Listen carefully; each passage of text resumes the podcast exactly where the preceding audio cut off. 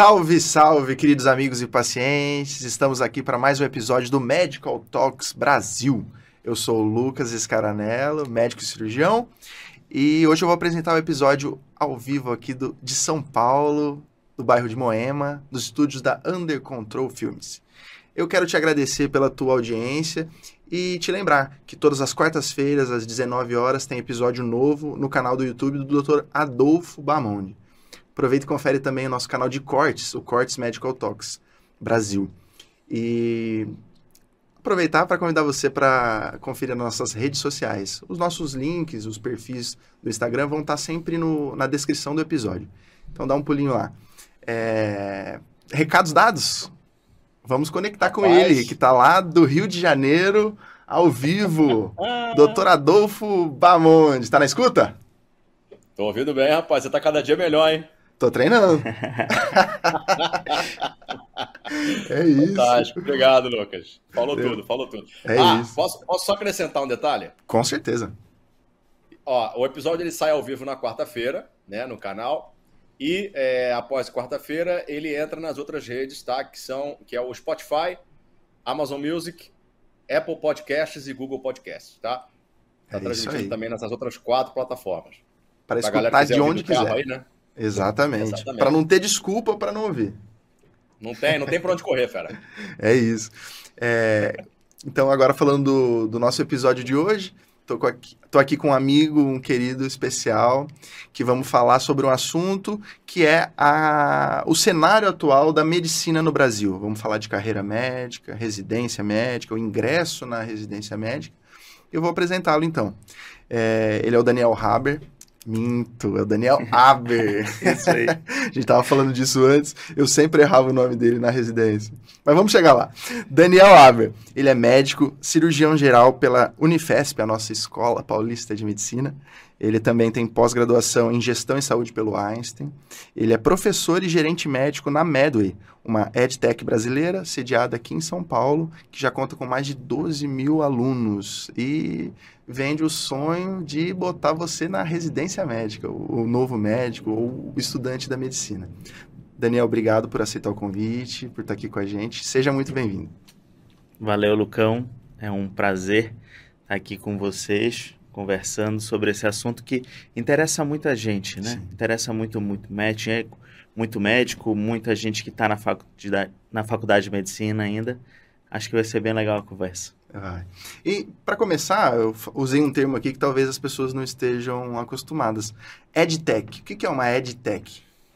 Isso é muito interessante, né? O mundo das startups tem todas essas denominações.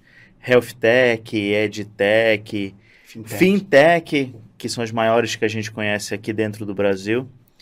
E a Medway se enquadra num mix de EdTech com Health Tech, né?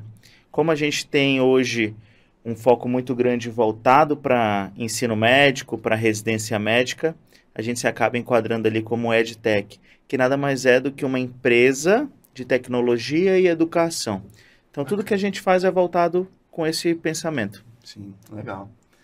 Conhecia esse termo aí, Adolfo? Com certeza não. Com certeza não. Estou aqui viajando. E, e, ao pé da letra, o que, que significa EdTech? Ed é de Education e Tech é de Technology. É isso, né? Exatamente. É. Todas essas startups têm essa fintech, né? Financial and Technology. Tipo, uhum. só é. um termo em inglês é, que a galera... É, porque tem muita gente que, assim como eu, acho que não fazia nem ideia do que poderia ser EdTech, né? Tipo, é, é uma coisa... É, do mundo corporativo, exato. Galerinha da XP ali, que anda exato, de colete. Exato. Da Faria Limers. Faria Limers, exato. É, e contar aqui para quem está nos assistindo e também para o Adolfo, é, eu e o Daniel fomos R iguais, fizemos residência em cirurgia geral. É, que honra, Daniel começou, ah, que honra. Foi, foi. Pra, pra mim, né? Dois anos fazer, únicos da vida. Rapaz, fazer residência com o Dr. Lucas Escaranello não é, não é, é. pra qualquer um, não. O cara é pop. Exatamente. Faz é. ideia das histórias dele na residência, do. É, vamos contar algumas ele, ele, ó, ele foi estagiário em Barretos e teve história lá. Ah. Imagina dois anos na residência. Imagina é, dois anos, o que esse cara não faz? É, tem coisa para contar, né, Dani? E é, o Daniel entrou na Medway foi quando, Dani? Como que foi essa coisa aí de, de entrar na empresa? Foi muito interessante, cara. Eu comecei na Medway no finalzinho de 2020. Comecei comentando questão de prova. A Medway era bem menor do que é hoje. E estava precisando de alguém para comentar algumas questões de cirurgia que estavam acontecendo ali. Naquela época, se eu não salvo engano, foi USP Ribeirão Preto. Teve a prova da USP Ribeirão. Na madrugada a gente ficou comentando. Eu e a minha namorada, a Bianca. Legal. É, a gente estava junto ali comentando questão de prova, junto com uns três ou quatro outros cirurgiões, em que a gente se dividiu as questões. E foi assim. E aí, de repente, estava fazendo mais uma coisa, mais outra coisa. Naquele ponto eu já tinha decidido que eu não ia querer fazer prova de R+, né? Ainda pensava em fazer depois, mas eu sabia que no ano que eu terminasse a residência eu não ia querer fazer. E surgiu a oportunidade, várias oportunidades lá dentro, na verdade, e eu fui abraçando cada uma delas, né? Em março eu entrei para o time. Não era tua? Não, não. A Medway foi, foi fundada em 2017 por três colegas que se conheceram na, no HC. Fizeram clínica médica no HC. São o Alexandre, o Micael e o João. Lá em 2017 eles fundaram, novembro de 2017. E aí começou com um curso ah, de mentoria para residência médica, surgiu o CR Medway, que é um preparatório para as provas de segunda fase, que existe até hoje, né? E hoje em dia tem diversos cursos aí voltado para frente de residência e diversos produtos. Legal, legal. Então tem a história da. Né? Desculpa? Não, ele foi ascendendo dentro isso, da empresa, né? Isso, exatamente. Eu tinha a impressão que, a, que ele tinha fundado a empresa do zero e, e, e tinha Não. construído isso tudo. Você foi ali preenchendo os espaços e, é. e ascendeu dentro da. Um dos grandes nomes lá na Medway, né, Dani? É, graças a Deus. Por por coincidência, acredito, no momento que eu estava começando na Medway, foi um momento de escassez de cirurgião. Então, ali, quando eu estava mergulhando de cabeça, eu era o único cirurgião que estava dentro da empresa. E aí isso foi abrindo portas, né? Tava no lugar certo, na hora certa. Na hora certa. Preparado. Né? Não existe acaso, né, Fê? Não, é. não. Então tem a história da Medway e tem a história do Daniel e elas se cruzam em um momento. É, exatamente. Né? Vamos falar da Medway também, mas queria saber de você é, fazendo um gancho aqui, eu te vejo nas redes sociais e até na época da nossa residência, dá para ver o brilho no teu olho quando você está ensinando. É. Né? Quando que você percebeu isso, que você gostava de ensinar e queria seguir por esse caminho aí? Desde a faculdade, cara. É. Desde a faculdade. No primeiro ano da faculdade, a gente fazia um curso, que era um clássico lá da, da UEPA, da Universidade do Estado do Pará, onde eu formei que era o curso básico teórico prático de cirurgia experimental.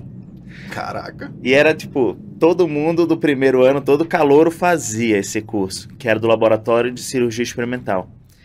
E era muito interessante porque a gente se deparava com coisas que um calouro não, não vive, né? Detalhes de cirurgia, técnica cirúrgica, a gente operava ratos naquela época, hoje em dia aparentemente não tem mais teve que parar com a experimentação em animal por lá. E aquilo despertou muito a minha vontade de ensinar, porque o curso era dado por monitores do segundo, terceiro ano da faculdade de medicina. E aí no meu segundo ano eu já estava dentro do laboratório e adorava ensinar o que eu ensinava ali. Legal, legal. Isso é muito, muito bonito, cara, de ver. É. E você faz um belo trabalho lá na Medway. Por isso também que acendeu, provavelmente, né? É, cara, eu tento me esforçar o máximo possível e tá sempre buscando formas de melhorar. Legal, legal. Falando da Medway agora, da, da história da Medway, né? É, a gente estava conversando antes do, do episódio aqui sobre o tamanho, os números, os big numbers da Medway, né? É, queria que você falasse um pouco disso, em que estágio que a empresa está, qual que é o tamanho, o alcance, projeções. Depois a gente entra falando também de como está a medicina hoje, os números da medicina. Boa. Acho que as duas coisas estão muito vinculadas, né? Porque se não fosse os números da medicina, provavelmente não existiria nenhum curso aí que tivesse ajudando as pessoas a serem aprovadas na residência, na residência médica. E hoje a Medway cresceu bastante, como eu falei, A gente tem uma reunião semanal na empresa, que é toda quarta-feira de manhã. E eu lembro da primeira vez que eu entrei nessa reunião. Tinham pouquíssimas pessoas, 40, 30 e tantas. Hoje em dia, algumas poucas centenas ali. Então, Uau. então mudou muito. Mudou o jeito que a empresa lida com os colaboradores, o jeito que a gente tem ali de se aproximar dos médicos. Cresceu bastante, cara. Hoje tem quantos funcionários a Medley? Cara, deve estar próximo ali de 200, né? Caramba, é muita gente. É. E o foco da empresa hoje, né? A gente estava comentando antes, vou querer que você fale aqui. É, é o aluno dentro da, da faculdade ainda? É o aluno saindo? É o, já egresso, já médico? Quem que é o foco? O foco principal hoje nosso são aqueles alunos que querem prestar a prova de R1. Legal, para acessar o acesso direto, né? Da Esse é o mercado principal. Tá. Se o cara quer fazer prova de acesso direto, aqui em São Paulo, a gente ajuda ele. Tem esse foco, né? Aqui em São Tem Paulo. Tem esse foco em São Paulo, sim. Não que isso impeça eu... da gente crescer e tudo mais, mas hoje o foco é em São Paulo. São Paulo. Desculpa que eu acabo interrompendo vocês, eu acho que tem um, é, tem um de delay. delay da... Sim. É, é, mas eu queria te perguntar o seguinte: dentro da, da questão da própria criação e, e crescimento da, da, da Medway, é, os cursos preparatórios para a prova de residência eles já existem há algum tempo. É, a Medway é um pouco mais nova.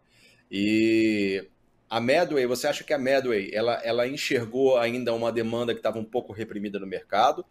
Ou foi uma, um aperfeiçoamento de uma ideia já pré-existente? Como é que você viu a, a, a, criação, a inserção da Medway no, no mercado?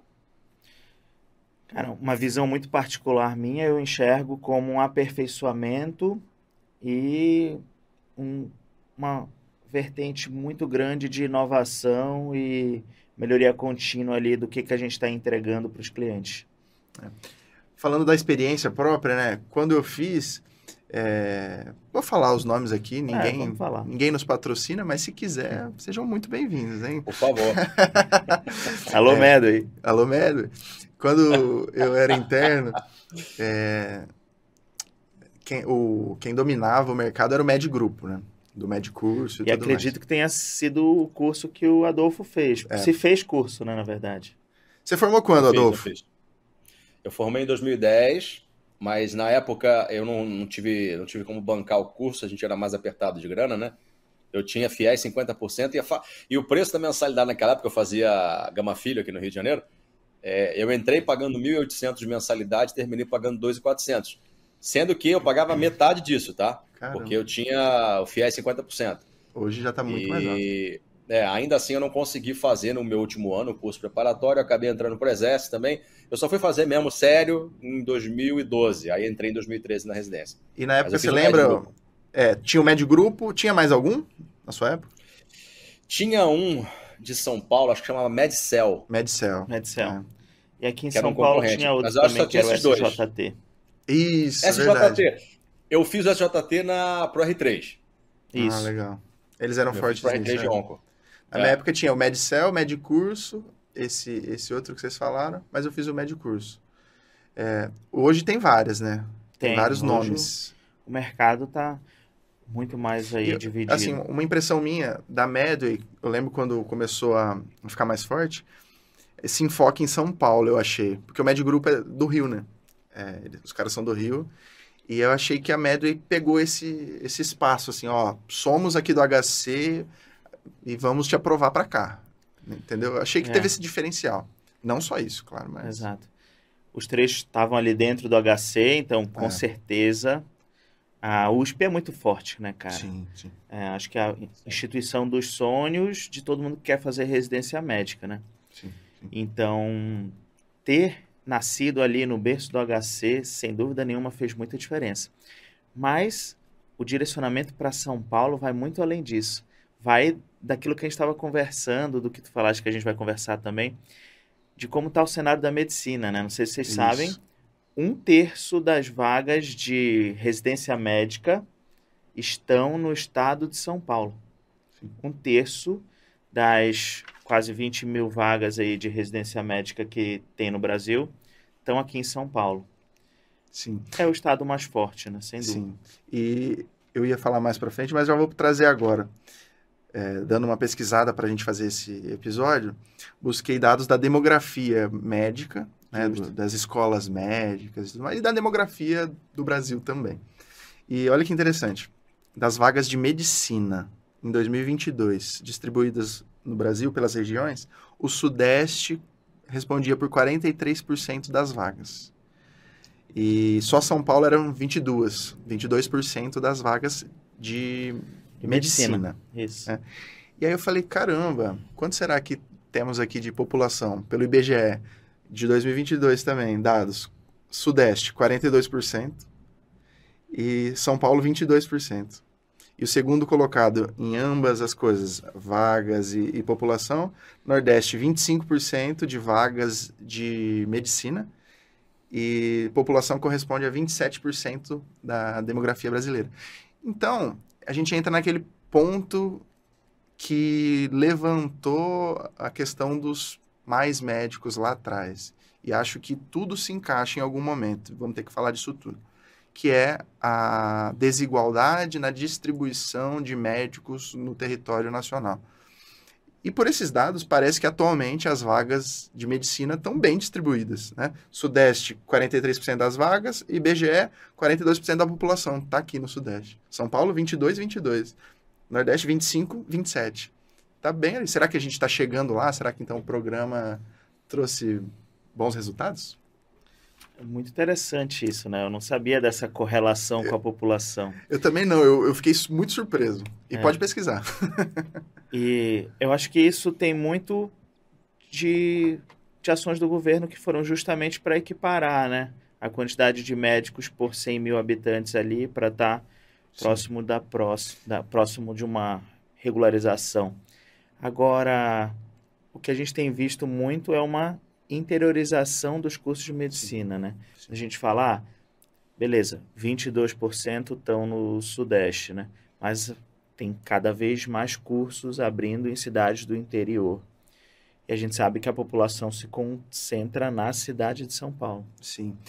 É, eu, olhando esses dados, é, fiquei inquieto com muita coisa. E dá para conversar por horas e horas e horas, né? Dá para sempre ir mais fundo né? É, sudeste, mas onde no Sudeste? Né? Pois é. é, é capital. Tem um dado que me incomoda a forma como eles leem. É, inclusive, para quem está nos ouvindo quiser pesquisar, Demografia Médica de 2023. É um estudo que saiu aí da Sim. AMB, junto com a Faculdade de Medicina da USP. Tem muito dado interessante, né? E através disso, as políticas públicas podem ser desenvolvidas e tudo mais. É, é muito interessante. É, então, um dado. Eu acho. Ah, sim. Desculpa te interromper, Lucas. Eu acho que é, eu tenho uma visão um pouco crítica política dessa, dessa criação do Mais Médicos. Eu acho que. Não vou apelar para direita e esquerda, a questão não é essa, não, tá?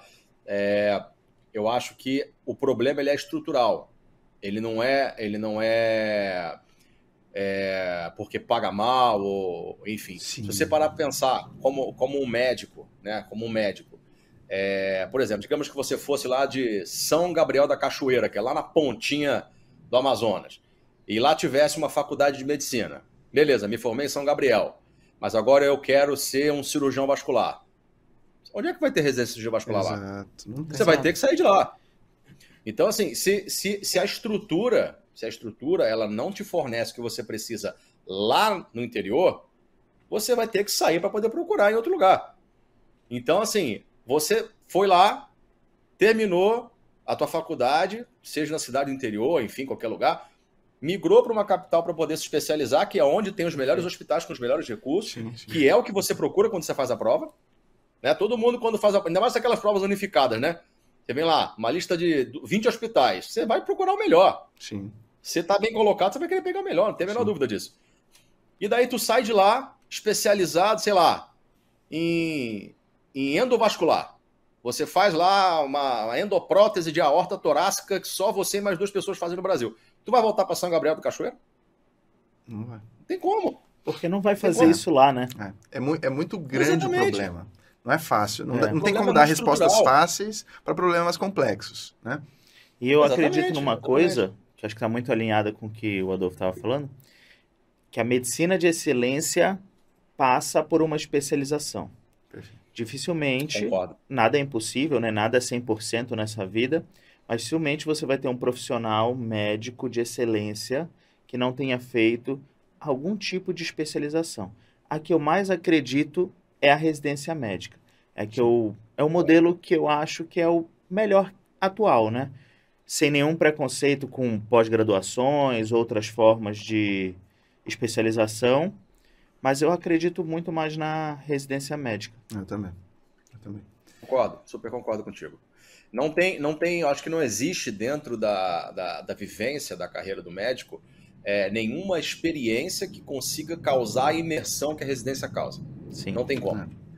Seja por demanda física, seja por demanda mental, intelectual, entendeu? É, onde é que você acha que você vai encontrar casos raros, né? Onde é que você acha que você vai viver é, é, cirurgias complexas que não sejam dentro do ambiente de residência médica, no hospital quaternário? Não tem como não ser assim. É. Você vai ser cirurgião trabalhando no pronto-socorro aprendendo de orelhada? Não tem como. Tem como. Tem que ter residência médica. Se você quer ser um cara diferenciado, tem que ter residência. Não tem como fugir disso. É.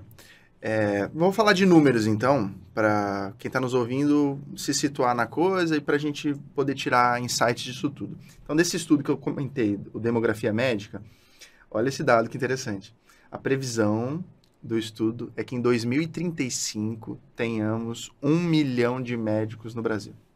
Atualmente temos 500, cerca, cerca de né, 546 mil médicos é, no nosso país. E atualmente formamos 40 mil médicos, mais ou menos. É. Já tem vagas para 40 mil médicos no primeiro ano. Estamos formando uns 39 mil por um ano. menos isso. É, e nos próximos anos deve chegar a 40, 40 e pouco. Vai chegar, né? Vai chegar. É. Se não chegar mais, Se né? não dependendo passar. aí de quantos é. cursos abrirem. Exatamente. E, e quantas vagas de residência médica atualmente? Aí a gente entra num outro cenário, porque vagas de residência médica que existem são até um pouco mais do que as vagas que são ocupadas. Hum. Não sei se vocês tinham clareza disso, sobram vagas de residência médica todos os anos. Por quê? Porque são em locais que não vão proporcionar tudo que a gente estava conversando aqui. Entendi. São locais que o cara não vai ter uma boa experiência dentro da clínica médica, dentro da ginecologia obstetrícia, dentro da cirurgia. Entendi. E aí ninguém assume a vaga. E aí vem o MEC recorrentemente ali cortando algumas vagas, né? Entendi. Hoje nós temos quase 18 mil médicos no R1, no, no primeiro R1. ano de residência médica. É. Então a gente considera mais ou menos 18 mil vagas efetivas, né? Então estamos formando 39 é, mil médicos é, e vagas de residência médica tem metade disso, 18. Metade, 50%. Então metade não consegue ingressar na residência médica por falta. E agora eu vou trazer um, uma coisa que eu não sabia, estudando para o episódio, descobri.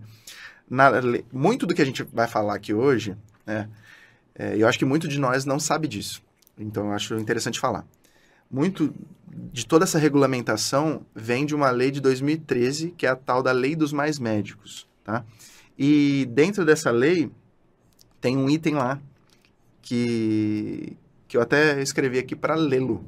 No seu artigo 5 a Lei 12.871 de 2013, a Lei dos Mais Médicos, diz assim: os programas de residência médica ofertarão anualmente vagas equivalente ao número de egressos dos cursos de graduação em medicina do ano anterior. Então está previsto em lei que o número de vagas de residência médica deve ser equivalente ao número de alunos formados no ano anterior. Olha que interessante. Eu não sabia disso. Vocês sabiam? Eu acho que vai dar, acho que vai dar problema isso aí. Será que está sendo cumprida essa lei? Pois é, não está, né? Não a tá. gente não vê uma abertura é. de mais vagas de residência. Na verdade, o que a gente vê é uma diminuição. É. No próprio Demografia Médica aí de 2023, ele faz a Sim. comparação. De como era o cenário dois anos antes com o cenário de 2021, que ele foi o, foi o cenário que ele avaliou, né? É. E teve uma queda de mais ou menos duas mil vagas de residência médica. Caramba. Então, não só não cresceu, como, como diminuiu. É. E, e, é muito difícil discutir isso, porque você esbarra em muito problema. Porque existe o mundo ideal e existe o mundo real. Como a gente falou, dificilmente lá em São Gabriel da Cachoeira, né, vai, ser, vai conseguir abrir um serviço de residência médica com, com urgência, emergência, que inclusive é um dos itens que teria que ser obrigatório para é. você abrir uma, uma escola médica, né? Cara, é muito difícil essa discussão, dá muito pano para manga. É... Tem uma coisa muito interessante, Sim. Lucão. É que se tu parares para pensar, um milhão de médicos em 2035. Tudo vai mudar, né? Vai mudar. Vai mudar para caramba. E talvez até o modelo de acesso à residência médica uhum. como a gente conheça hoje mude. É, é Eu tive a oportunidade nessa vida de conhecer é, um grego e uma croata com quem eu conversei sobre como é o acesso à residência médica nesses países. Legal. São dois países que têm uma formação de, médicas, de médicos relevantes ali por conta da população que é menor. Na Grécia, para vocês terem ideia, existe uma fila. Todo aluno que se forma entra numa fila para se especializar.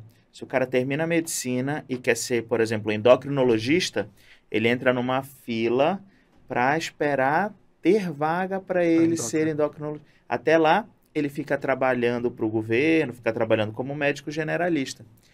Já na Croácia, você tem que aplicar como um job, um trabalho.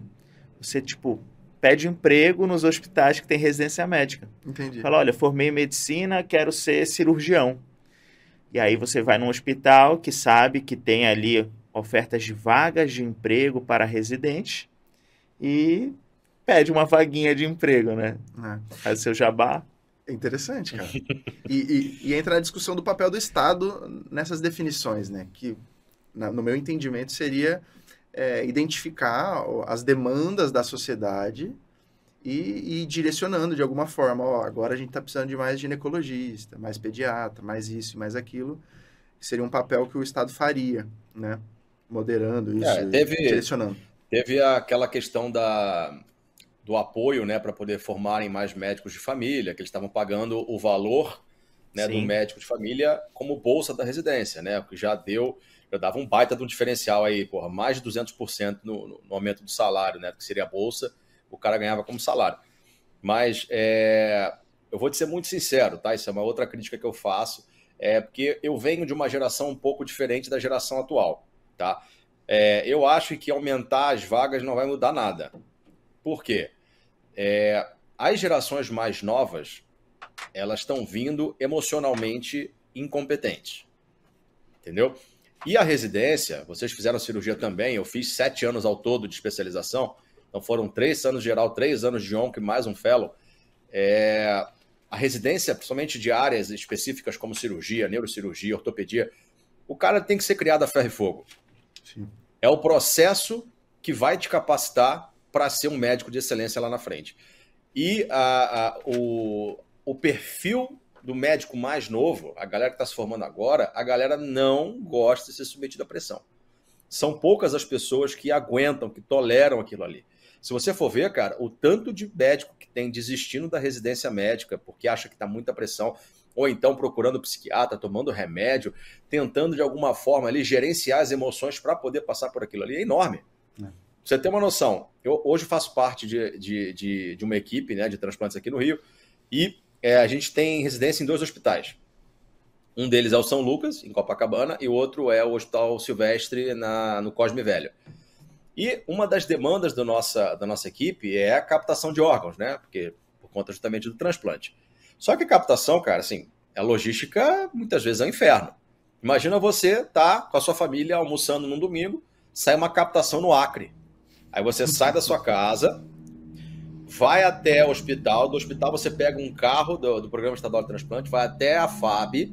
Na FAB você voa num, num avião que foi produzido em 1965 é que tem, fede a diesel.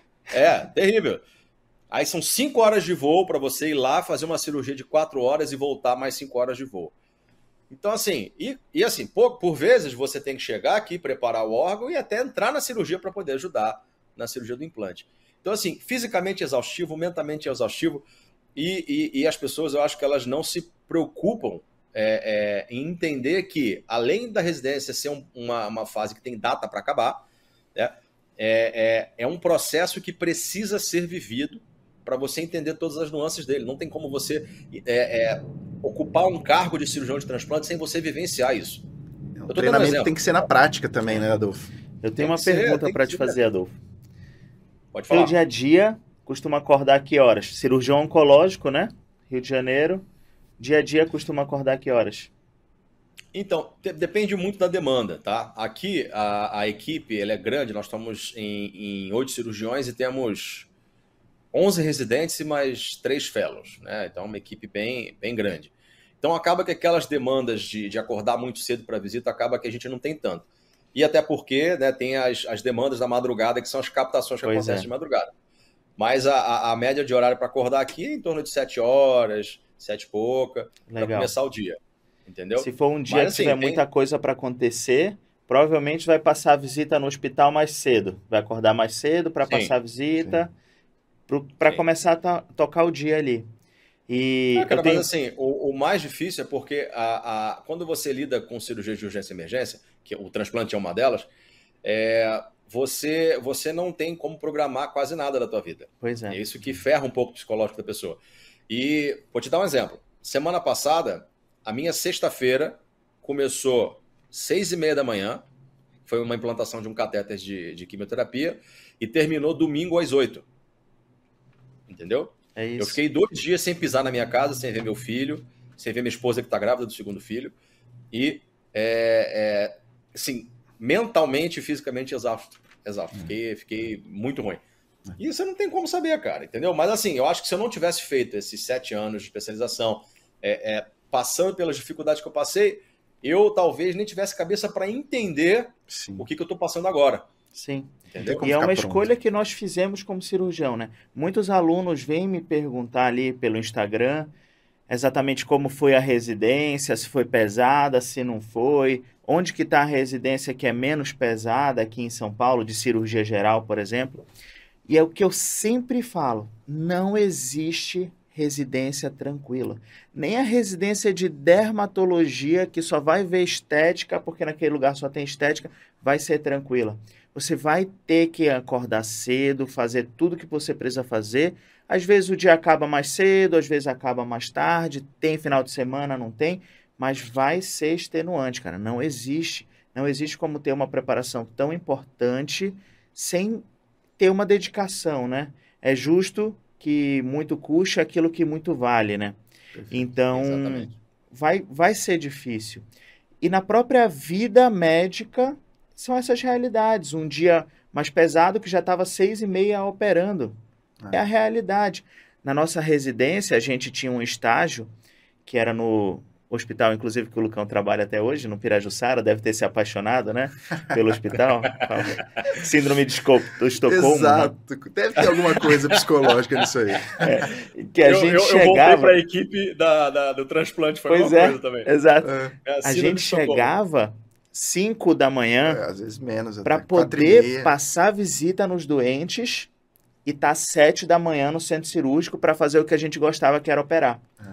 Então, era aquilo que a gente queria. Se a gente quisesse chegar às 7 horas para ver os doentes, a gente ia ter um desentendimento ou outro, mas o resultado final era que a gente não ia estar tá no centro cirúrgico operando. Exato. E o que a gente queria era estar tá no centro é. cirúrgico operando até 9, 10 da noite depois ia embora, dormia três, quatro horas e estava lá no dia seguinte de sorriso no rosto, é. porque a gente estava operando. É. Então existe uma moeda de troca Sim. nas residências médicas que é justamente o treinamento, aquilo que a pessoa gosta de fazer. E ela ter essa recompensa, eu acho que quebra muita objeção, principalmente quando a pessoa se sente insatisfeita, né? Sim, sim, eu sim. converso com muita gente que pensa em desistir também, que vem pedir conselho, e normalmente o que eu sinto é que quando a pessoa está indo para esse caminho de desistir da residência, é porque ela não está tendo o retorno que ela achou que ia ter, sabe? E às vezes é por uma questão de não saber esperar, o R1 é mais pesado, no R2 você vai ter mais oportunidades, e só da, dessa conversa que eu tenho, a pessoa percebe, percebe isso e já consegue ir para um caminho melhor ali. Mas às vezes é porque a pessoa percebe que não é aquilo que ela queria e tudo bem, né? É. A gente teve amigos teve, assim na residência, sim. com certeza tu tiveste aí nesses sete anos gente que trocou de especialidade, gente que foi por um caminho depois decidiu ir para outro. Tá tudo bem também. É, e o cara tem que seguir o caminho. falar para os residentes aqui do, do, do Rio, quando eles começam a reclamar, eu falo assim, cara, olha só, bota isso na tua cabeça. A residência ela tem que ser os piores anos da sua vida. Ela tem que ser, precisa ser assim. Se não for assim, você vai formar com fragilidade. Não tem como.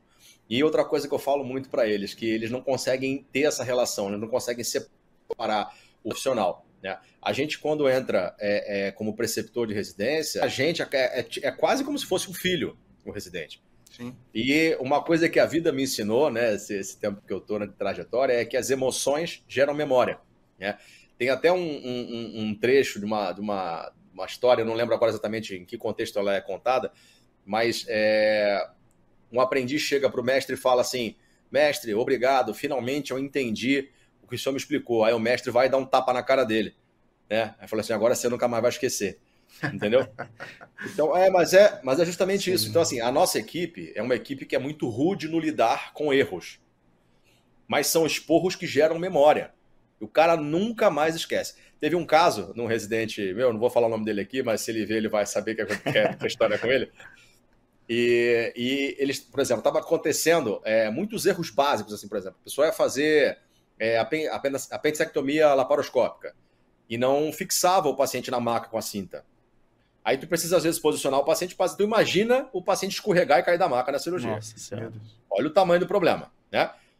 E, cara, assim, quando eu cheguei na cirurgia, que eu vi que o paciente não estava fixo na mesa, eu dei um esporro tão descomunal, mas assim, tão desproporcional, eu tenho plena certeza que eu exagerei no esporro.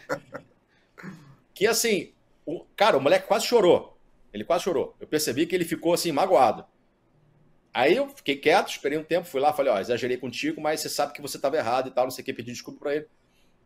Cara, passa um tempo, ele vem falar comigo e fala assim, cara, eu hoje em dia eu boto cinta no paciente até para operar hérnia. Eu nunca mais esqueci. É isso. Então, por vezes, a gente, a gente, cara, dói na gente, dói, a gente pô. dá dói um esporro no cara, pro cara não esquecer nunca mais aquilo, é. entendeu? Isso é muito então, real. Às vezes, é, o cara não entende. Ele não entende que aquilo ali não é pessoal. É pois é, é. Isso que eu você trouxe. educando. É, isso que você entendeu? trouxe do, do apelo emocional, o marketing usa isso para fazer venda. É, é, o Sim. apelo emocional registra, traz isso tudo.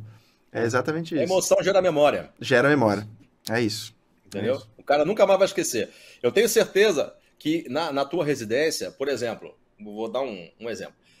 Teve, teve alguma cirurgia que você fez, Lucas, que, que, que, que te marcou assim, por exemplo? Qual foi a maior cirurgia que você já fez? Maior cirurgia que eu já fiz? Na tua residência? Ah, acho uma colectomia subtotal, provavelmente. É. É. Pois é. Qual foi a sensação? Maravilhosa. Foi, foi, como diz um amigo meu, foi orgásmica. Exato. Foi tesão é o total, tesão. Né? É o tesão. Então, e você não esquece nem a sensação que você teve em nenhum momento. É. Isso vai ficar na tua cabeça por resto da vida. Sim. Entendeu? Sim, assim sim, como as frustrações. Sim, eu ia falar isso. Então, um dia que você recebeu um baleado na emergência que você não conseguiu salvar, é. isso vai ficar na tua cabeça pro resto da vida. Aquele caso daquela pessoa que chegou, que precisava entubar e você não conseguiu entubar, teve que vir uma outra pessoa entubar, é. você nunca mais vai esquecer. Entendeu? Isso são aprendizados da vida, isso faz parte. Sim. Não tem e, como fugir disso. E nisso, o modelo residência médica, é por isso que eu acho que é tão bom. É. Porque te bota lá, te expõe num treinamento sob supervisão a esses, é. essas situações. É um modelo hierarquizado, né? Em que a gente tem esses mecanismos de ter uma pessoa supervisionando para corrigir. Uhum. E beleza. É, em alguns momentos Acho que todos nós tivemos algum tipo de repreensão, alguma coisa errada que a gente fez na nossa formação. O que eu fico feliz de estar mudando é que uma coisa que a gente via muito antigamente era humilhação pessoal, sim, assim. Sim. Humilhação sim. pela pessoa que é, né? É. Graças a Deus eu tenho sentido que isso está mudando. Às vezes a gente escuta uma coisa ou outra, né? Mas o sentimento é de que está mudando. Que está sendo muito mais um esporro construtivo Isso. do que uma humilhação Sim, pessoal. sim. Eu ia puxar bem por aí, Dani. Que bom que você trouxe. Porque a gente está falando né, que a residência tem que ser, entre aspas, pesada para você aprender, os gatilhos mentais da, da emoção que, que, faz, que forma a memória. Mas, gente, a gente não está dizendo aqui que a residência tem que ser uma escravidão, que tem que É. ser ruim. Não. A gente falou aqui de dormir pouco tempo. Privação de sono é um problema. Sim. Eu acho que a gente tem que discutir sobre saúde mental do residente. Quantos que a gente conhece que tomavam, tiveram que tomar algum remédio, tiveram burnout na residência? Eu acho e torço para que isso diminua ao longo do tempo. Existe um meio termo entre a rigidez absurda, o abuso do poder, a humilhação, que não cabe. Fique claro, isso não cabe. Mas tem- também não é o mundo da Disney World, que vai ser chegar às 8 horas, sair às 5. Não, não tem como. Senão você não consegue ter uma boa formação. Né? Exato. A gente tem uma residência grande aqui em São Paulo que cresceu demais nos últimos anos aí, que é a residência do Einstein, né? Perfeito. A residência do Einstein é famosa entre os residentes por ser uma residência coerente. Vai exigir o que precisa exigir, vai ensinar o que precisa ser ensinado, não vai ter abusos, porque isso é muitas vezes intolerado 100% numa Sim. instituição grande como esse hospital, né? E eu tenho escutado muitos feedbacks positivos dos alunos. a Cara, eu também. A minha namorada tá terminando GO no Einstein, né? E também conheci colegas que fizeram cirurgia e tudo mais. E a impressão é essa. E outro é. ponto positivo que eu acho deles é o treinamento, é, como posso dizer, De soft Não. skills. soft skills também, mas o hard skills também, Hard skill também. mas em caixa preta, Ah, antes isso. do, do atendimento ao paciente. né? A gente, é uma, uma crítica agora, a gente fez na, na Escola Paulista. E uma das críticas que eu levava até a, a coordenação e tudo mais, hoje isso tem mudado, vale ressaltar, que é o nosso treinamento antes do, de chegar no paciente era muito pequeno, não existia, na verdade. A gente tinha uma coisinha ou outra, de outra técnica operatória na? Opcional, que Exato. você era levado a não fazer, É, né? é verdade. né? É, eu achava isso um absurdo. Cara, eu tô na Escola Paulista, num centro de referência na Unifesp, e eu não tenho treinamento. No Einstein, é, vale ressaltar e bater palma pros caras, eles têm um mês, eu acho um mês e meio, residente de GO, de cirurgia, é, especialidades que vão lidar com técnica operatória, e eles vão treinar. Nó, sutura, manipulação, como que faz o acesso, o portal do vídeo, entender aqueles instrumentais. Às vezes, na, na escola médica, o cara não teve acesso a isso, ou teve pouco. Você tem que nivelar. Cara, estamos em 2023 e você não vai treinar o seu residente nessas técnicas antes dele chegar no paciente, vai meter ele na, no estágio lá de lá do Pirajussara, É. no D1 de residência. Você não sabe nem como, de onde ele veio, você não, não mensurou isso. É, muitas vezes no D1 do Pirajussara, o R1 já está operando um apêndice, né? Exato. Com que base prática, né? Essa é uma crítica né, às residências. E o Einstein tem se destacado nisso. Que sirva de exemplo para todas as residências Sim, sim. médicas. Né? Cara, uma coisa que eu falo muito pro, pros residentes é que assim, eles têm uma. Eles, no início, tem até um colega meu que falava, ele usava o termo chama. Como é que é? Fugor operalis, né? Ele, é aquele fogo no rabo de querer operar, que quer fazer e tal, não sei o quê. Aí eu pergunto assim: você quer mesmo? Até onde é a tua querência? Até onde vai essa vontade tua? Porque assim, o cara fala que quer operar, mas ele não quer ajudar. Sim. Ele não quer entrar numa cirurgia que vai durar oito horas. Ele não quer puxar ferro, né? Que são etapas do aprendizado. Sim. Né? Isso faz parte do aprendizado médico. Você tem que passar por etapas até você estar na posição de cirurgião. Até porque, se você, quando está operando, não sabe como faz para ajudar, como é que tu vai ajudar, orientar um cara? Exatamente. tá te ajudando. Adolfo, eu dou um exemplo. Então, assim, Eu tô lá no Pirajussara, né? Tô recebendo os residentes lá, todo dia eu convivo com eles, R2 e R1, de cirurgia geral. E a gente opera muita hérnia, né, nas eletivas. Hérnia e vesícula, basicamente é o, é o grosso da coisa. O R1 não quer entrar na vesícula porque é a cirurgia do R2. Ele vai ter que instrumentar, olhar, segurar a vesícula. É, eu tenho feito eles fazerem a câmera e tudo mais, mas eles fogem, não querem entrar. E aí chega no R2, o cara Ele não sabe os tempos tudo. da cirurgia, é. porque nunca viu.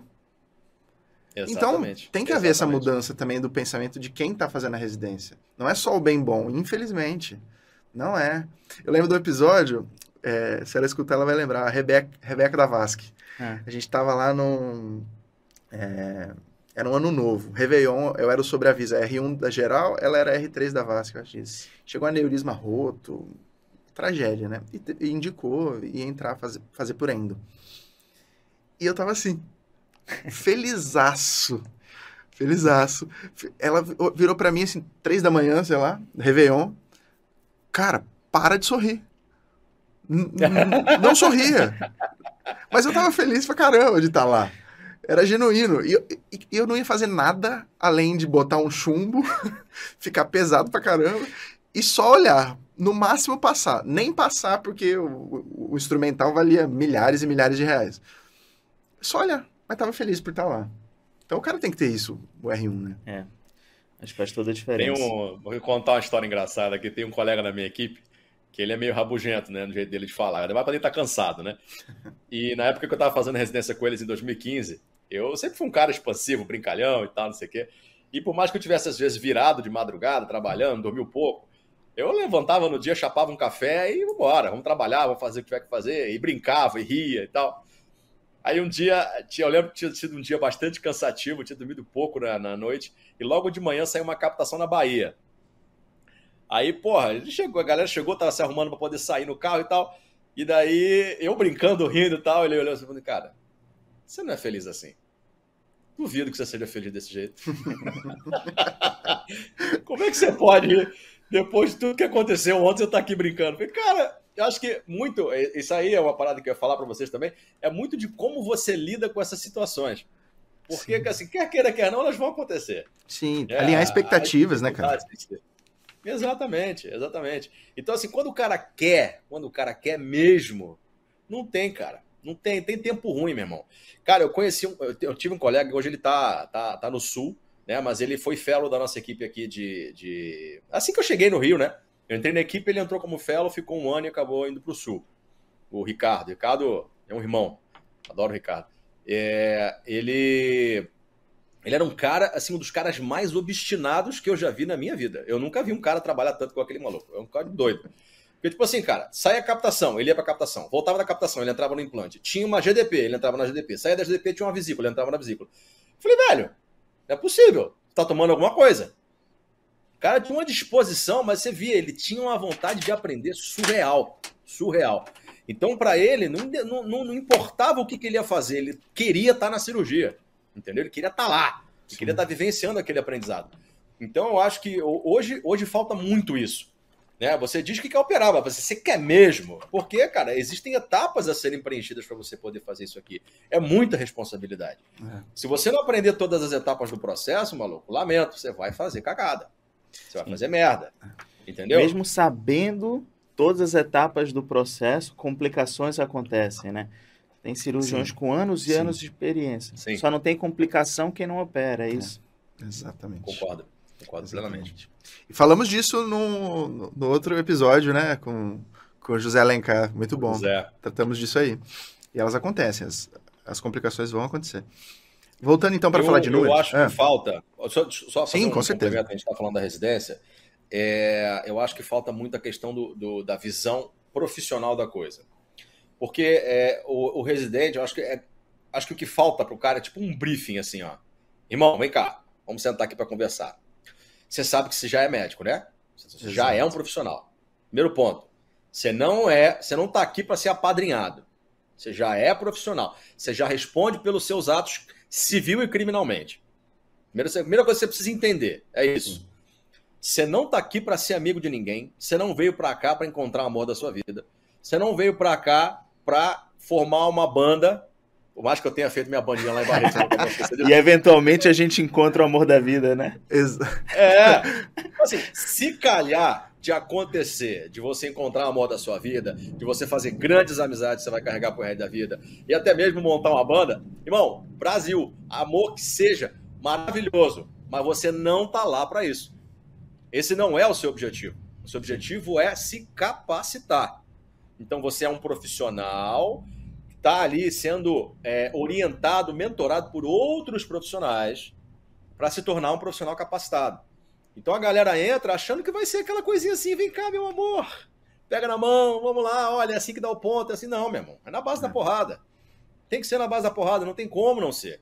Senão o cara Sim. não entende o peso da responsabilidade. Vai pode, pode continuar. vale um alerta disso que você está falando, uma coisa que eu não sabia, recentemente descobri. É, sobre a, a, autonomia e a responsabilidade do médico residente, né? às vezes você terminou a faculdade, passou direto, tá indo fazendo, nem sabe muito bem o que está acontecendo. E vejo alguns residentes às vezes falando, ah, mas eu sou residente, tudo bem, vou fazer, vou dar alta, vou assinar isso, fazer aquilo. Mas não, toda a responsabilidade é do médico, seja ele residente ou não. O que, que eu quero dizer com isso? É. Se você vai fazer um procedimento, e, ah, mas não fui eu que indiquei. Ah, mas não fui eu que. Mas se você está fazendo médico residente, você é o responsável. Não tem, é, legalmente falando, no entendimento, não tem assim, ah, mas eu estava em treinamento. Ah, mas eu estava. E muitos residentes não sabem disso. Eu não sabia disso. Eu achava que tinha essa, essa proteção do sou residente, então tudo bem, estou em treinamento. Mas não tem. Mecanismos de proteção existem, né? Tem seguro do hospital ah, para o residente e tudo mais. Existe até uma proteção do jurídico do hospital frente ao que o residente tem de problemas ali, sim. principalmente em grandes serviços, né? É, a gente teve até alguns casos de R+, nossos que tiveram alguns processos, alguns não, um caso que eu sei, né? Ele foi processado por um paciente e meio que o Hospital São Paulo ali conseguiu com o advogado, com a parte de seguro, dar uma segurada no Entendi. que pudesse ir para frente. Mas realmente é o peso do carimbo, né? É, é no entendimento, tá você tá é totalmente responsável é. por aquilo. Não tem como você chegar para o juiz e falar, ah, mas o meu chefe mandou eu fazer.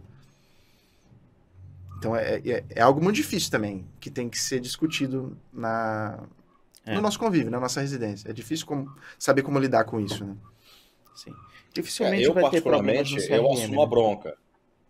Eu assumo a bronca com o residente, assim, tipo, é. qualquer coisa, sou eu. Sim. Até porque, assim, é, é não é para o cara se sentir protegido. Não, a questão acho que não é essa. Mas, assim, é, é o, o, próprio paciente, ele não pode imaginar que ele está sendo operado por um cara que está em aprendizado. Tu imagina. É. Imagina você, né? Você ser submetido por uma cirurgia que a gente operou foi residente. Fala assim, putz, será que o cara fez merda?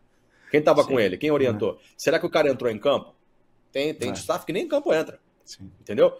Então, assim, eu tô na linha de frente. Sou eu que falo com a família, sou eu que vou lá, eu fico vendo a cirurgia.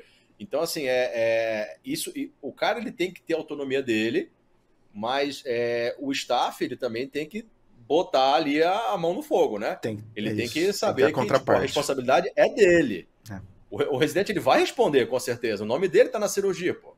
Sim. Mas que Sim. você não coloque que o residente fez, o nome dele tá lá. Ele vai responder Sim. junto contigo.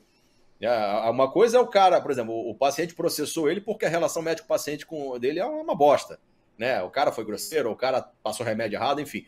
Mas dentro do ato cirúrgico, né, o residente ele nunca vai poder botar a cirurgia dele sozinho. Tem que uhum. ter alguém mais, mais antigo com ele e essa pessoa assumir a bronca. Então, acho que é, o, o, perfil do staff, a, a cabeça do staff tem que ser sempre de assumir a bronca. Não sei se vocês veem dessa mesma forma, mas é, Sim, eu eu lido com isso dessa forma. É o correto, né? No fim do dia, o correto seria o, o, o staff carimbar tudo, tudo né? junto. Tudo junto Sim, com o é. residente. Mas na prática não é o que a gente vê acontecer, né? É, uma boa prática para o residente é deixar registrado isso tudo. Primeiro, ter uma boa relação médico-paciente, que o é. Adolfo falou. Total. A gente sabe que a maioria dos processos e problemas decorre de, um, de uma quebra, né? Da relação médico-paciente por vários motivos. Mas uma coisa que eu fazia e, e recomendo os residentes fazerem é, primeiro ser verdadeiro. Orientada, orientada por, por Dr. Lucas Tal. Scarnello. Exato. e uma coisa que às vezes eu fico puto com isso, cara, na, na, na descrição cirúrgica. o residente fez a cirurgia toda, bonitona, aí bota cirurgião principal, doutor Lucas Carneiro. Eu não fui o cirurgião principal. Né? E o, o oposto é o verdadeiro.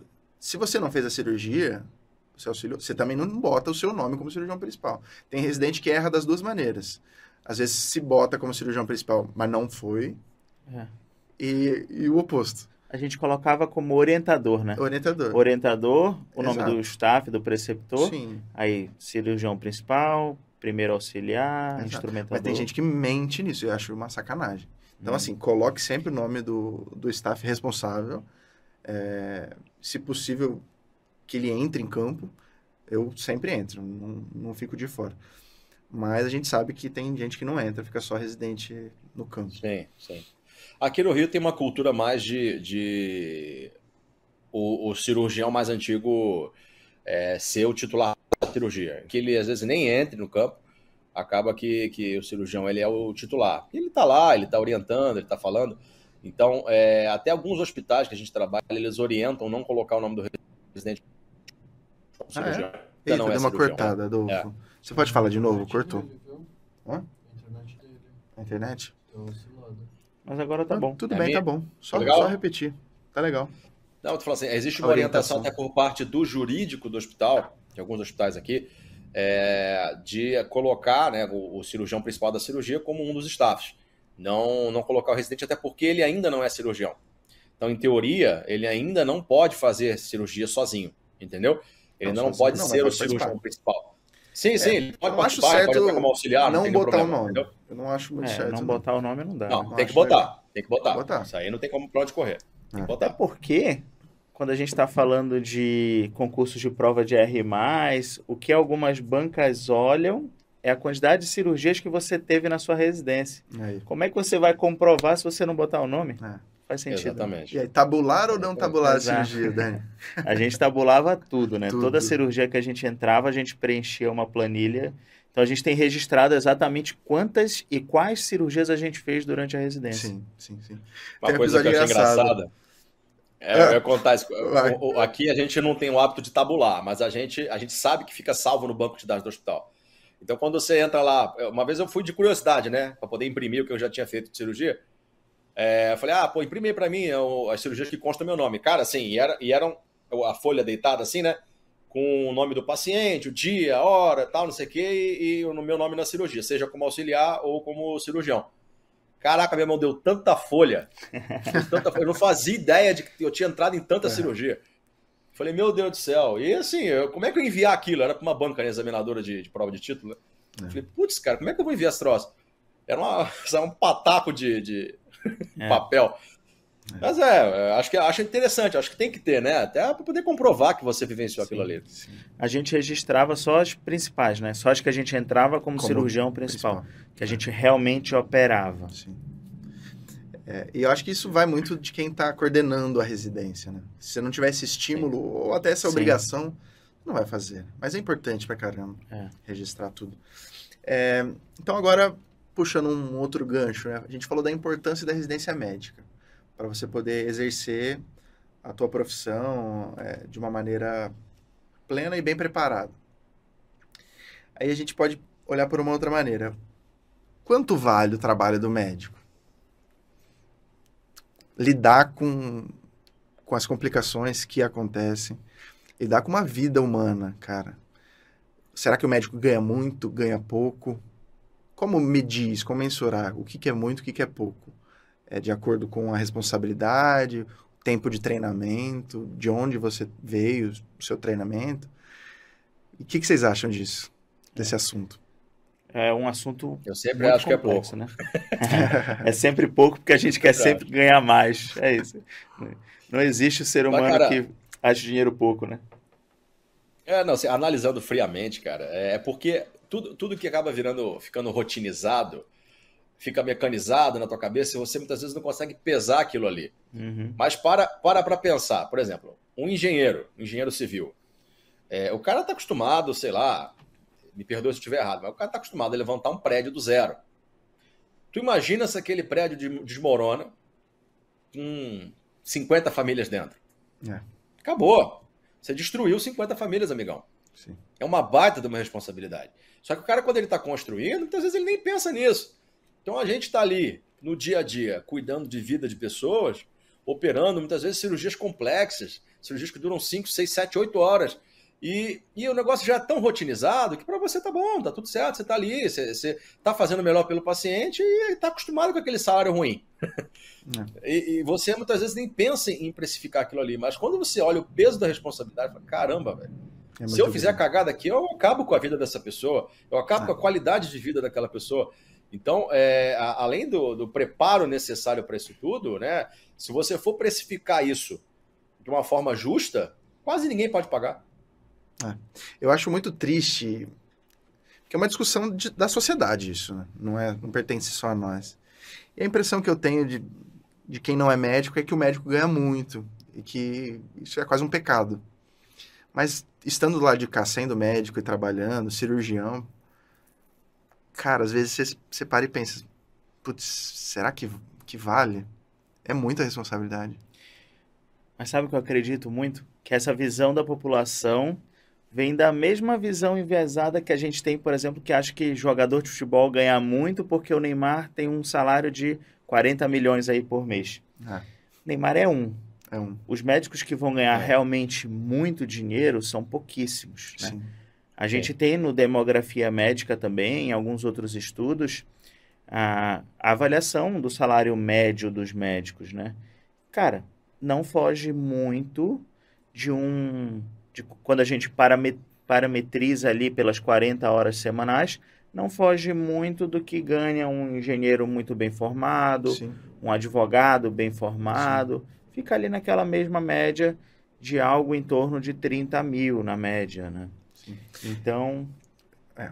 Eu vou trazer uma coisa que eu achei interessante, por isso que eu puxei esse assunto. E o piso salarial do médico? Vocês já ouviram falar disso?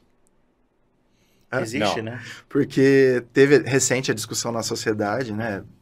Gerou muito murmurinho sobre o piso salarial da enfermagem. E aí eu fui pesquisar sobre isso. E existe. Existe um piso. É, Por 20 horas, né? Mensurado, isso aí, pela FENAM, que é a Federação uhum. Nacional dos Médicos. E ela se baseia, veja só, numa lei de 1961. Sabe, sabe quem promulgou essa lei? Jango. Super atualizada. Jango. Jango, exatamente. É a Lei 3.999, Lei do Médico. É, pode, pode pesquisar aí que tá lá. E aí, baseado nas coisas que o Jango escreveu lá em 1961, a FENAM, agora em 2022, calculou que o piso salarial por 20 horas semanais para o médico, a jornada de 20 horas semanais, seria de R$ 18.709,99. E aí, e, 40 horas daria surpreendeu. 36, né? É, é, pois é. E aí, um outro dado legal. Atualmente tem PLs, né, projetos de lei, rolando no Senado e na Câmara, discutindo o, o piso salarial para o médico. É, são elas, PL 1365 de 2022, lá no Senado, e no Congresso a PL 765 de 2015. Quem quiser pesquisar aí. É. Interessante. É muito complexo a gente ver isso ser aplicado na prática, não, não né? Ser. Porque hoje em dia a gente tem uma pejotização absurda Exato. aí da medicina. Exato. A maioria dos médicos, não sei como é no Rio, mas acredito que seja similar, né, Adolfo? Tá, aqui tá em São Paulo, PJ, PJ nos PJ, principais PJ. hospitais. Existem alguns grandes que ainda têm CLT, mas a maioria PJ. É. E aí que é naquela coisa, o médico tá lá com uma responsabilidade grande pra caramba, sem vínculo empregatício com o local que ele está trabalhando. Hoje eu não tenho vínculo empregatício. Pois é. Né? É, você na média eu acho que é CLT, ou não? Não, a gente lá, é, é os médicos esquema. são PJs, mas a gente tem outros incentivos, né? Tá. De você tem vínculo tudo mais. CLT, Adolfo? Não. Não, não. Talvez, não. talvez eu faça um agora, porque a gente está abrindo um Centro Nacional de Transplantes aqui e a contratação eu acho que vai ser via CLT. É. Mas o, então, aí o, o médico está nesse cenário sem os direitos, né? E cuidando da vida de muita, muita gente. Então, eu acho que isso deveria habitar no, no, na discussão pública sobre as, o cuidado da saúde, né? Eu acho eu tenho a impressão, posso estar enganado, que querem esfolar, esfolar, esfolar o médico e estão só tirando os direitos dele. É meio complicado isso, né? A saúde de quem cuida da, da sua saúde, como, como ela deve ser, né? Imagina fica, quando né? chegar em um milhão, né? Imagina quando chegar em um milhão. Vamos voltar para a demografia, então. Demografia médica 2023. Previsão, então, de um milhão de médicos em 2035. É, hoje temos cerca de 550 mil. Lá em 2010 éramos menos de 200 mil. É, um dado interessante: atualmente, 51% dos médicos são homens, 49% mulheres.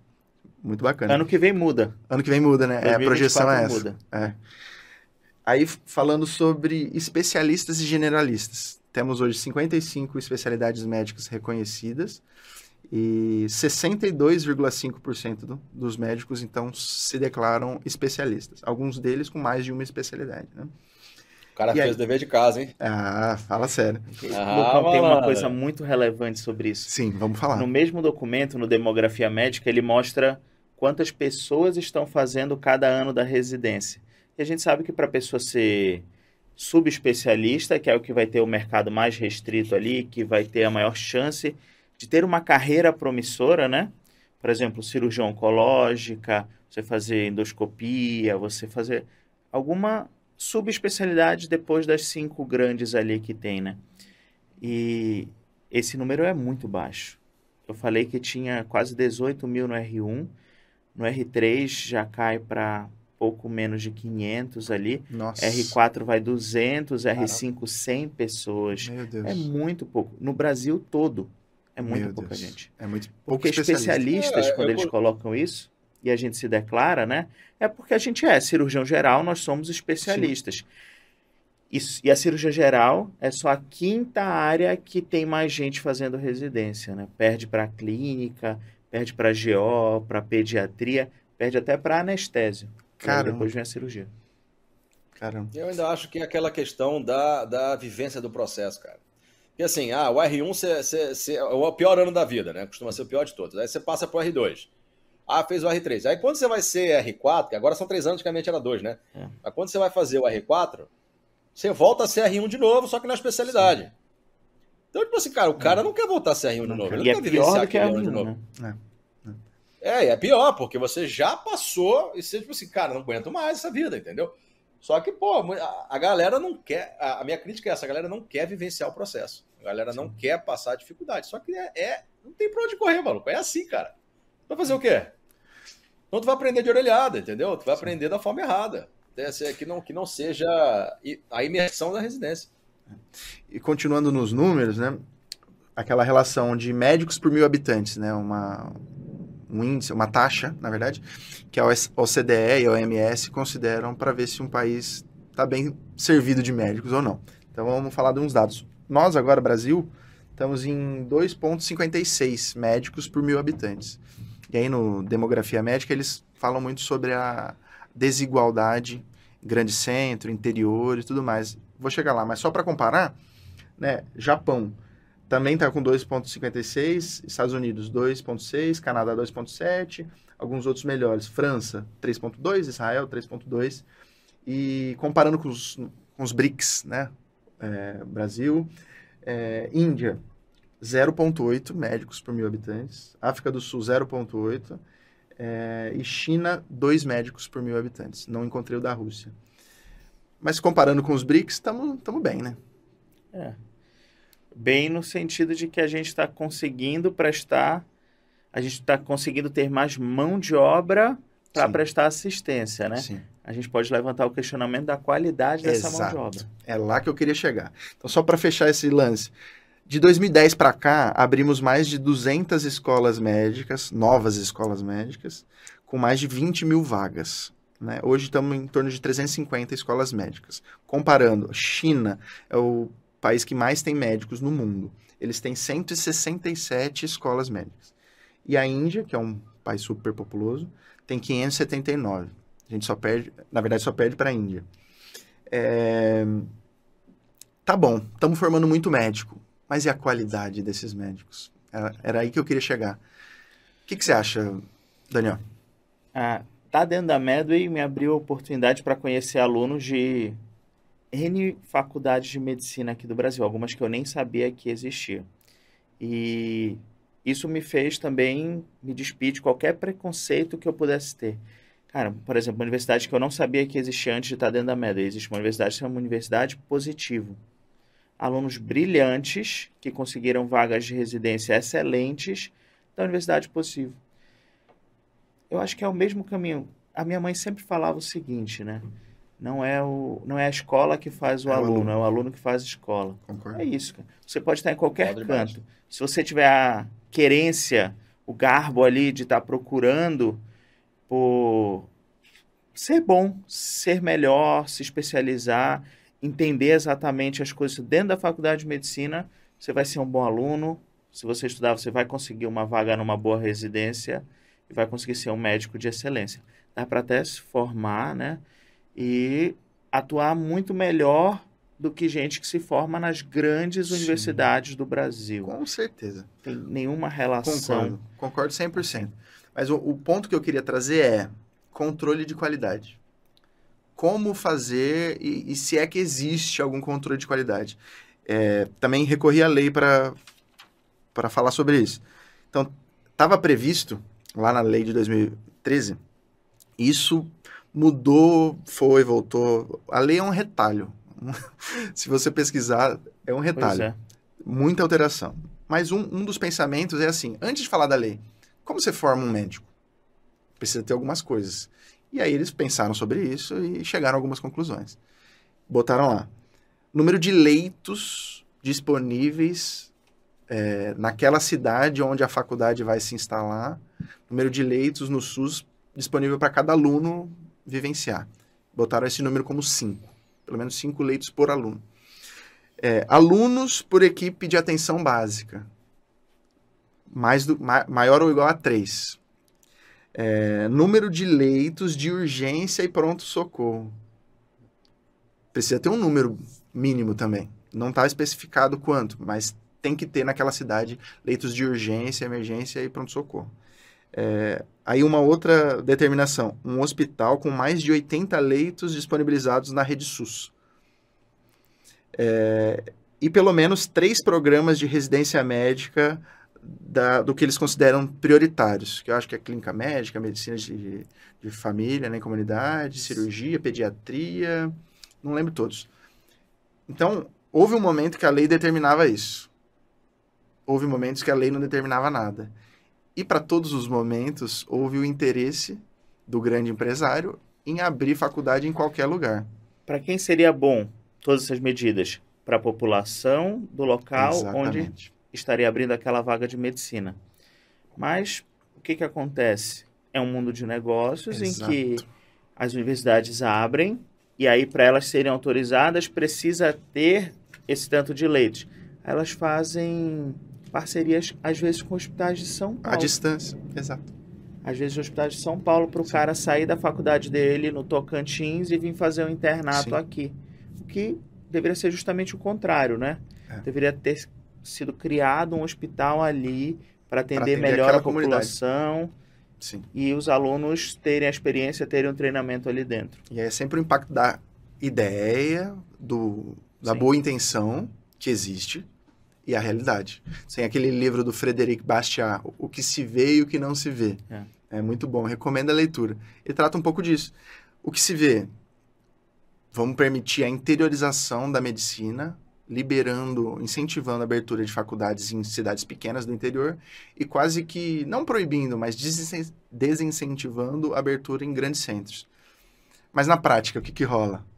O cara vai lá, faz uma, uma parceria com algum político, alguma coisa, consegue do judiciário uma determinação para abrir, porque ele vai ajudar aquela comunidade ali, aquela cidade. Mas na prática, os, os internos não estão nem rodando naquela cidade. Estão em outras Por cidades. Exemplo. E às vezes, muitas vezes, grandes centros. Difícil, né? E aí, o controle de qualidade. Voltamos para isso. Porque a ideia é muito boa. É muito boa. Mas, na minha concepção, deve haver um controle de qualidade. Imagino, penso que no passado, quando haviam poucas escolas, você tinha aquela coisa do o médico goza da fé pública, né? Então, se tem poucas faculdades, você confia, a sociedade confia aquelas poucas instituições uma, uma certa qualidade no, na formação, que a gente sabe que nem sempre é, é verdade. Mas acho que era mais ou menos por aí. Quando você passa para um cenário de 350 escolas médicas, 200 novas em pouquíssimos anos, você precisa fazer um controle de qualidade. Né? O que, que você acha disso, Adolfo? Aí no Rio tem alguma medida nesse sentido? Discute-se isso? Cara, não, não. Muito pouco se fala sobre isso aqui.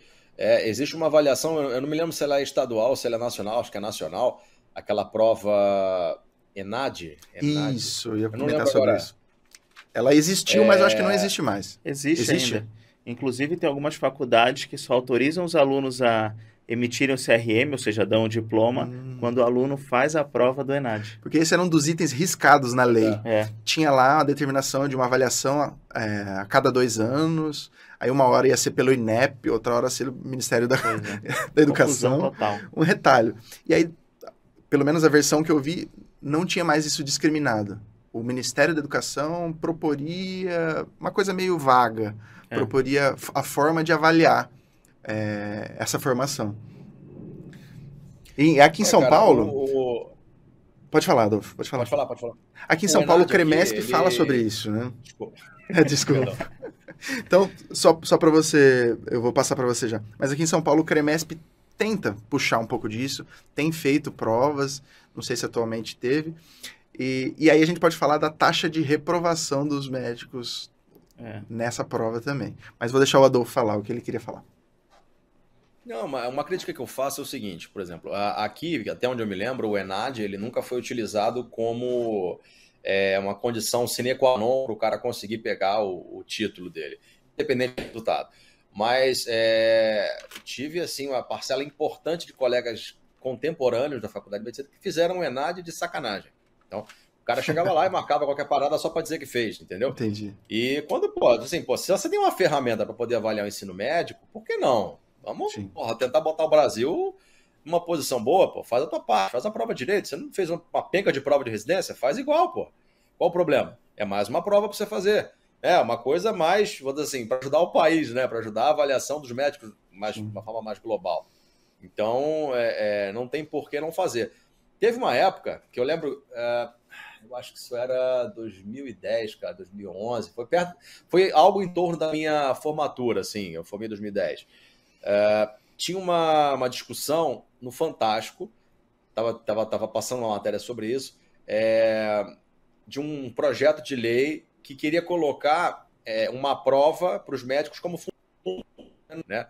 Você se forma, você tem que Sim. fazer a, a, a prova para você poder pegar né, a tua carteirinha e poder advogar. E seria o projeto seria basicamente a mesma coisa. Você se formar em medicina, faria a prova. Se você fosse aprovado, você poderia trabalhar ou não. Era mais ou menos assim que funcionava o projeto. Acabou não passando, né? E, e, e não, não, mudou nada disso. Uma discussão interessante. Mas eu me lembro. Ainda existe, né? É. Mas eu me lembro, mas eu me lembro de, de da, da cena, tipo assim, tinha um professor, um cara, parecia ser aquele professor de catedrático de universidade, né? É, falando sobre a prova, falou assim: ah, é, nós aplicamos uma prova aqui na, na, na, nossa faculdade e os residentes, os residentes, os, os estudantes não sabem interpretar uma imagem de ecocardiograma. Fala, porra, quem sabe interpretar uma, uma imagem de ecocardiograma? Hoje em dia tem que saber. Para passar numa prova porra. de residência médica de um bom hospital hoje é em mesmo? dia, você tem que saber imagens em um nível absurdo. Assim. Caramba. Ecocardiograma. Tanto que eu estou fazendo um treinamento com alguns alunos que querem ir presencial lá na Medway. A gente está fazendo treinamento de FAST e POCOS. Que é a quantidade de questões que tem aparecido isso e até mesmo nas multimídias. Tem prova multimídia que o cara põe uma imagem, uma, um vídeo de um eco com uma discenesia apical Caramba. e aí quer que o cara associe que aquilo é uma síndrome de Tako, Takotsubo, né? Broken Heart Syndrome.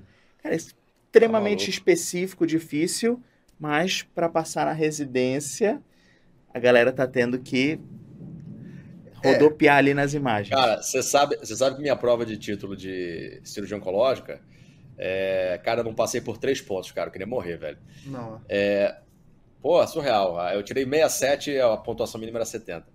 E daí, cara, a minha, a minha segunda fase, a primeira fase eu passei bem, uma nota razoável, mas na segunda fase, a primeira questão da minha prova era é, MPLvectomia.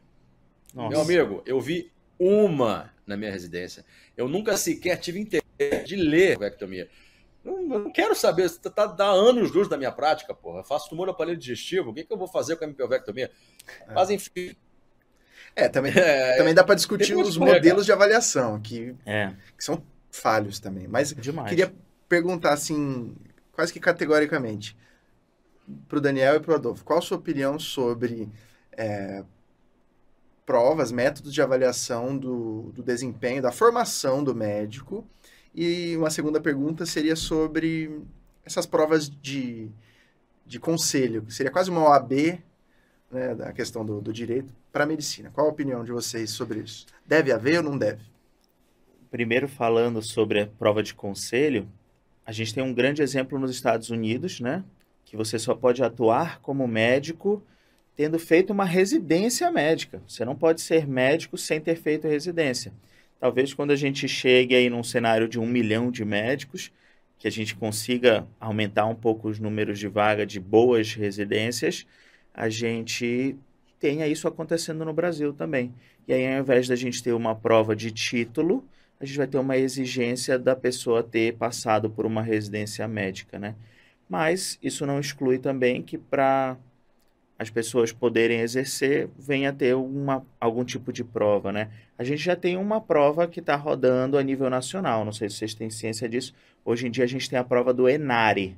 Não existia na época que a gente prestou residência, mas existe a prova do ENARI, que é como se fosse um ENEM das residências médicas. Os hospitais que eram vinculados àquela OS, que é a EBSER, EBSER eles foram acoplados nessa prova única que é o Enare. Que legal. E é uma prova, cara, coerente, assim, do ponto de vista prova de residência Sim. médica. Eventualmente cobra um detalhezinho decoreba ou outro, cobra alguma coisa mais específica, mas que alguém que está se preparando para isso vai conseguir acertar, sabe? Diferente de uma hemipelvectomia que, pelo amor de Deus, né, não faz nenhum sentido. Ano passado a gente teve uma prova do IANSP, de cirurgia geral, que eles perguntaram detalhes muito específicos e decorados. Perguntaram sobre um short flop Nissen. Vocês já ouviram falar disso? Hum, é uma variante que foi descrita em um artigo da técnica de Nissen, da funduplicatura Nissen. Nossa. Uma loucura. Nossa, meu Deus. É, eu acho que as provas elas têm que ter é, algumas questões específicas que justamente vão diferenciar aquele cara que se aplicou mais, entendeu? Então você pega assim, porra, a prova ela tem que ser no grosso, vou botar aí, 80% da prova tem que ser aquela coisa que você sabe que, tipo assim, é o mínimo que o cara tem que saber para poder ser um bom médico. E dali você bota uns 20%, aí você pode até dividir nas especialidades, né? Sim. E aquela coisa mais, aquele detalhezinho que só o cara que realmente se aplicou vai saber. Isso eu acho justo. Até para você diferenciar, você dá um mérito para quem se esforçou de verdade, né? Isso é uma forma que eu acho até justa de você avaliar. É, mas agora, cara, cobrar rodapé de livro, meu irmão. Pois é. Porra, tá brincando. A, a prova não pode ser 50% rodapé. Tem como você avaliar é, é, corretamente o cara assim, né? É vai, injusto demais a porra. Vai dessa. passar quem e, acertou por sorte, né? É. Então a opinião de vocês sim, sim. é que sim, deve haver uma, um controle de qualidade na formação de médicos. É isso? Eu acho que não Eu só acho que deve... sim, mas criterioso. Pois é. Tá. É, tem que ser uma coisa muito bem avaliada. Sim. Que não seja impeditivo do cara praticar medicina. Exatamente. E, e o, a prova de conselho, tipo a OAB, Adolfo? Sim ou não? Sai justo. Cara, eu, eu, acho que não. Eu acho que não. É... Eu acho que tem que ter uma prova de avaliação até para você ter parâmetros para você documentar como é que, se, como é que vem é, o ensino médico né, e de especialidades vem evoluindo ao longo do tempo. Você precisa ter um parâmetro, você precisa ter número para você é, caracterizar isso melhor. Mas é, se você começa a, a, a, colocar né, essas, essas certificações, essa, essa dependência dessa prova para o cara poder atuar, cara, isso tu vai começar a limitar muito o número de médicos. Aí eu acho que vai pegar muito pesado. Às vezes, dentro desse contexto de você é, é, ter médicos demais, vale até a pena, entendeu? Porque você acaba filtrando um pouco, né? Bem ou é. mal, você acaba filtrando. Mas agora, é, é, quando você fala de um, um, ambiente onde você tem uma desigualdade na assistência médica em vários outros lugares, pô, você vai frear a formação médica com um exame, não sei se, vai, não sei se é vale a pena. Difícil. Entendeu? Talvez, talvez numa vertente mercadológica quando a gente tiver um número muito maior de médicos, a gente passe a ter certificações também num padrão que tem fora do Brasil, né? Tá. Se é cirurgião oncológico, Sim. beleza. Agora, você é cirurgião oncológico certificado pela Sociedade Brasileira de, de Cirurgia Oncológica. É. Eu perguntei para vocês, também vou dar minha opinião. É, acho que tem que ter um controle de qualidade. É fácil. É tipo assim, você, Daniel, produz sei lá, faz bolinha de queijo. E aí você começa a fazer bolinha de queijo, bolinha de queijo, bolinha de queijo, o negócio cresce, você passa a fazer. É, você fazia 100, você passa a fazer 3 mil, 30 mil e bota pessoas para fazerem para você. Você vai querer um controle de qualidade para essas bolinhas de queijo. Algum controle de, controle, controle de qualidade você vai fazer. Porque no processo que você ensinou as pessoas a fazerem, alguém às vezes não, não aprendeu direito, é desleixado, isso e aquilo. E aí, dessas 30 mil, provavelmente você não vai usar as 30 mil, não vai vender as 30 mil, vai descartar algumas. É, essa é a realidade. Mas você vai fazer um controle de qualidade. Então, eu acho que no momento que você passa a, sei lá, você formava 10 mil médicos por ano, passa a formar 40 mil e vai formar mais e mais e mais, algum controle de qualidade da formação deve existir. Um modelo que eu acho interessante é em cima das faculdades. Entendeu? Porque é, é ruim você penalizar o aluno. Eu não, não acho isso. Não tem que penalizar o aluno. Tem que penalizar a instituição que está ensinando. Então, alguma, alguma ferramenta do tipo, a cada dois anos vão fazer a prova, se em dois ou três é, testes desses consecutivos seus números forem muito ruins, nós vamos ter que, sei lá, abrir uma sindicância, mandar uma galera aí do Ministério da Educação para avaliar o que está acontecendo.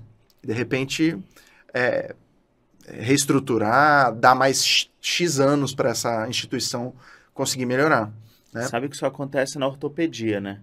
Quando o residente termina a residência de ortopedia, ele tem que fazer a prova de título de, de ortopedia e traumatologia, o famoso TEOT, ah. que é uma é da SBOT. É. é uma prova difícil e que se a sua residência tem um índice de reprovação alto, aquilo é mal visto pelas SBOT, pode ter até inter intervenção na residência pela sociedade brasileira. Isso é super interessante, pô. É. Porque as residências estimulam os alunos a se prepararem, a estudarem, a serem bons para passarem na prova do TEOT e as bote lá e falar, pô, essa residência é boa mesmo. Sim. É, tem, eu eu sou, acredito que tem que haver. Não sei qual é o melhor modelo, temos que discutir, mas algum controle de qualidade devemos ter. Com relação à prova de conselho, estilo OAB, não sei, já sou mais reticente porque justamente o, a forma de avaliar isso é, é muito difícil, é complicado. É. Para falar de dados, é. né? O CREMESP tem aplicado nos últimos anos a prova aqui para jovens egressos ou estudantes de medicina. E o dado deles é uma prova quase que amostral, né? Não tem um efeito prático ainda, né? Mas o dado pasmem, é de que 60% dos médicos que, que prestaram, ou estudantes de medicina, não passariam na prova. E qual seria o limite do passar na prova? Seria acertar 60% daquela prova. Então, 60% das pessoas que fizeram aquela prova, estudantes de medicina, aqui no estado de São Paulo, não atingiram 60% de proficiência naquela prova. É muito difícil discutir isso, né? É. Mas algum controle eu acho que tem que haver, cara. Até porque muita gente faz essa prova sem se importar, né? exato. né? Vai fazer por obrigação. É. E se você cobrar a instituição, ela vai cobrar o aluno. É, exato. E aí você vai conseguir balizar. Eu vou, vou fazer uma crítica mais profunda, cara. É, isso também eu, eu, eu, atribuo ao perfil do, do residente mais novo, mas, cara, existe uma tendência muito forte hoje em dia de judicialização é, é, das relações interpessoais na, na, na, residência médica. Eu vou te dar um exemplo bem, bem bizarro do que de uma situação que eu conheci aqui no Rio. Eu não vivenciei, mas eu ouvi falar, né? É, tem uma residência aqui, muito específica, é um hospital muito forte, é uma equipe de assim maravilhosa, anos e anos de estado, muitas publicações, e eles têm uma média, se não me engano, são três residentes por ano que entram no serviço. Entra uma menina muito louca, Entrou uma, a, a mulher médica, se formou em medicina normal, entrou pra residência, não sei se a mulher deu uma despirocada lá na residência, mas a mulher é louca. Louca no sentido assim, vou te dar um exemplo do que ela fazia, pelo que me contavam, né? Ah, o cara ia ser operado, o pacientezinho ia ser operado por, sei lá, um cirurgião X. Ela chegava para a família do cara, falava assim, ó, muito cuidado, esse cara responde a um processo. Eita. Ela ia na beira do leito e falava isso. É, é, só que assim, a mulher era tão maluca, tão maluca, que é, o pessoal tinha medo de lidar com ela. Uhum. Então o que, que eles faziam? Ela fazia basicamente o que ela queria. Cara. Ela entrava, ela não fazia nada, bem dizer, na resistência net, ninguém deixava ela fazer nada, mas é, é, ela entrava em campo, ela ficava dando pitaco, e o pessoal fica assim. Deixa Cara, ela falar, entendeu? Tipo, é um troço muito louco. A galera, os caras morriam de medo de ganhar um processo dela, porque ela. Isso... ó, acredite, acredite se quiser, ela fez, uma, ela fez uma queixa criminal contra um contemporâneo dela de residência, alegando que ele matou um paciente. Eita senhora. Olha ela que tem que loucura, ser denunciada velho. no CRM, né? É. Pois é. Começar, assim. né? É. Então, hoje eu vejo muito claramente isso. A galera, os preceptores também têm medo de ganhar processo. Então, Sim. como é que você não vai aprovar um cara desse? Entendeu? É. Você acaba vendo assim, cara, aprova essa porra, pelo amor de Deus, se livra desse é. cara, entendeu? Sim. E, e ah, isso é, me lembrou de um, de um ponto que eu penso há muito tempo e não tenho resposta para isso. Talvez o Daniel saiba alguma coisa a respeito. Eu procurei esse dado e não achei. Quantos por cento dos 100% de estudantes que entram, quantos deles são reprovados na faculdade? Tipo assim, o que eu quero dizer com isso? Não podem se formar porque não conseguiram aprender aquilo direito. E aí, antes da resposta, eu queria fazer uma reflexão. Será que era para 100% dessas pessoas completarem o curso? É, muito interessante. Eu acho que o dado que a gente pode usar para se aproximar dessa resposta é quantas pessoas entram na faculdade e quantas pessoas saem, né? É. Se a gente vê quantas pessoas entraram na faculdade em 2011, que foi quando eu entrei, e quantas pessoas saíram em 2016 ali. É, são números muito próximos, né? Exato. Até se a gente pensar nas nossas turmas. Sim. Quantas pessoas não se formaram? Da minha turma, eu não consigo lembrar de cabeça de ninguém. Acho que todo mundo se formou. Todos é. os 100 que entraram, se teve um que não se formou, talvez tenha sido muito. Então, é uma taxa de 99% é. aí da galera que entra e sai. Porque tem muito disso, né? Você pega, às vezes, uma cadeira difícil as coisas começam a apertar, mas chega no final, a galera começa a suavizar. Pô, a gente tinha uma cadeira de clínica cirúrgica que era bem apertada. De neurologia, na verdade. Neurologia, que era bem apertada. E era um professor específico que, se o cara mandasse mal, reprovava no quarto ano e não começava o internato. Depois que esse professor se aposentou, todo mundo passou. É. Todo mundo que estava represado ali, três, quatro pessoas que não conseguiram passar na neuro, foram para o internato e se formaram. E a discussão é muito interessante porque, assim, pessoas, é, como eu posso dizer, talvez incapazes de, mentalmente falando, psiquiatricamente, psicologicamente falando, de lidar com vidas, de cuidar de vidas, de, de ter responsabilidade Existe algum mecanismo que freie ou que não aprove essas pessoas? Não existe. Então, 100% de quem entra vai formar, se quiser. A mesma coisa no R1 e no R2. 100% e, de quem entra no R1 passa para o R2. É, Mas a gente tem é uma diferença. É uma loucura, né?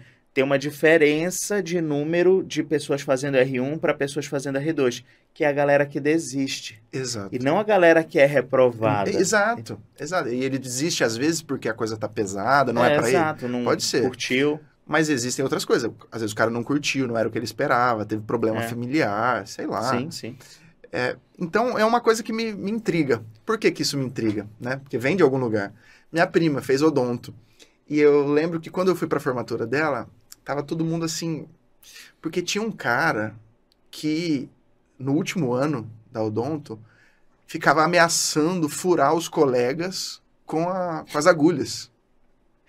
E aí rolou uma discussão muito grande dentro do, do meio ali.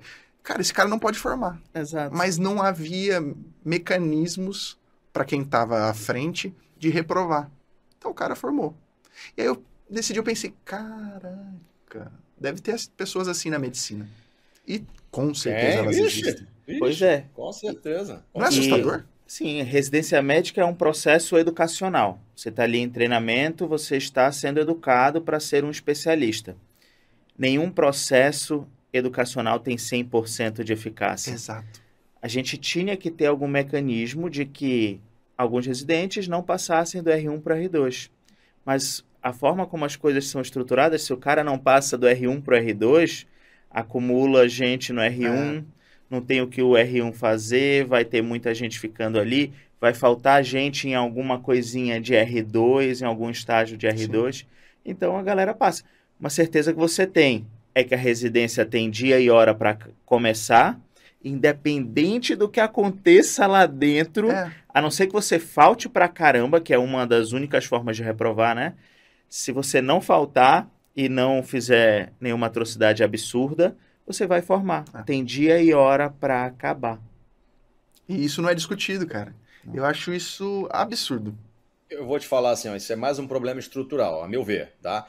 É, imagina você, por exemplo, você é staff de um serviço, né? É, você conta com aquilo ali como pelo menos 30, 40% da tua renda mensal. E daí tem um residente problemático.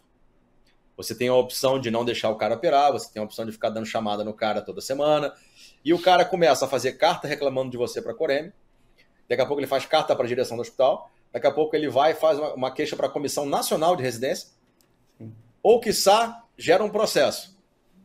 Você acha que vai acontecer o que contigo? Você acha que o hospital quer essa dor de cabeça? Não. Vai te mandar embora, cara. É. O hospital vai te mandar embora. Sim. E daí, para você manter o teu emprego, que é uma coisa que você gosta, você gosta de preceptorar, você tem que aturar essas pessoas. Graças a Deus, são pouquíssimas as pessoas que têm esse padrão de comportamento. É. Mas, é, é, estruturalmente falando, o que, o, que que a pessoa precisa ter? Retaguarda jurídica. Se o cara tem retaguarda jurídica do hospital, é igual o policial que sai na rua para poder trocar tiro, pô. O cara tem que ter retaguarda jurídica, porque senão entra um maluco, fica ameaça fazer qualquer coisa, o cara não tem pra onde correr, vai fazer o quê? É. Entendeu? Ainda Sim. mais se você depende daquilo ali pra você viver. É, Imagina, como é que você vai fazer? eu- não dá. E eu É, vou dar uma viajada refém, né? agora, mas acho que isso vem um pouco da de como a nossa sociedade tem se construído ao longo do tempo. Coisa de política afirmativa e tudo mais. Na escola mesmo, pô. Eu não sei quais são os níveis de reprovação, mas deve haver, né? Mas é, você tem que ter um controle de qualidade. Sim. Tem que ter um controle, não tem jeito. É um processo educacional, né? Existem Sim. várias formas. Ter provas é uma delas, né? Mas são pouquíssimas as residências que têm provas e menos ainda são aquelas em que a prova vai realmente ter influência na progressão do Sim. residente. Sim. É, não, a prova em si eu acho que não é, é muito mais complexo que isso, né? Uma Sim. prova teórica em si não vai te avaliar completamente, pô. Ainda mais especialidades cirúrgicas, né? Imagina você, relação médico-paciente, a destreza cirúrgica, capacidade de aprendizado do cara. Tem muito mais detalhes para ser avaliado do que, É muito difícil. só uma prova vai poder contemplar ali, né? É, mas É uma reflexão que eu queria deixar aí. Cara, mas é, é uma coisa que eu aprendi em São Paulo, eu acho, eu acho, achei isso muito interessante. é, aqui no Rio, a gente tem uma cultura muito próxima com o residente. Coisas do tipo assim, ah, tem nada para fazer, pô, vamos ali almoçar. Aí vai todo mundo almoçar. Ah, pô, tá de noite, ah, acabou a programação, beleza, vamos, pô, vamos todo mundo ali no restaurante tal, aí vai, é aniversário do ciclano, vamos na casa do ciclano. Aqui no Rio a gente tem uma certa proximidade. Quando eu fui para Barretos, eu senti, em relação, falando da equipe, né, dos staffs, dos profissionais do hospital, é, quando eu fui para Barretos, eu percebi que. Cortou aí? Cortou, Cortou. cortou. Quando eu fui para Barretos, eu percebi que existia uma distância muito grande Hum, entre é, o residente estava chegando eita, e- cortou de novo. Voltou. de novo. Voltou, Será que é a minha internet? Voltou. É. É, Mas segue aí. tá cheio o sinal, viu? Segue aí, segue aí, segue.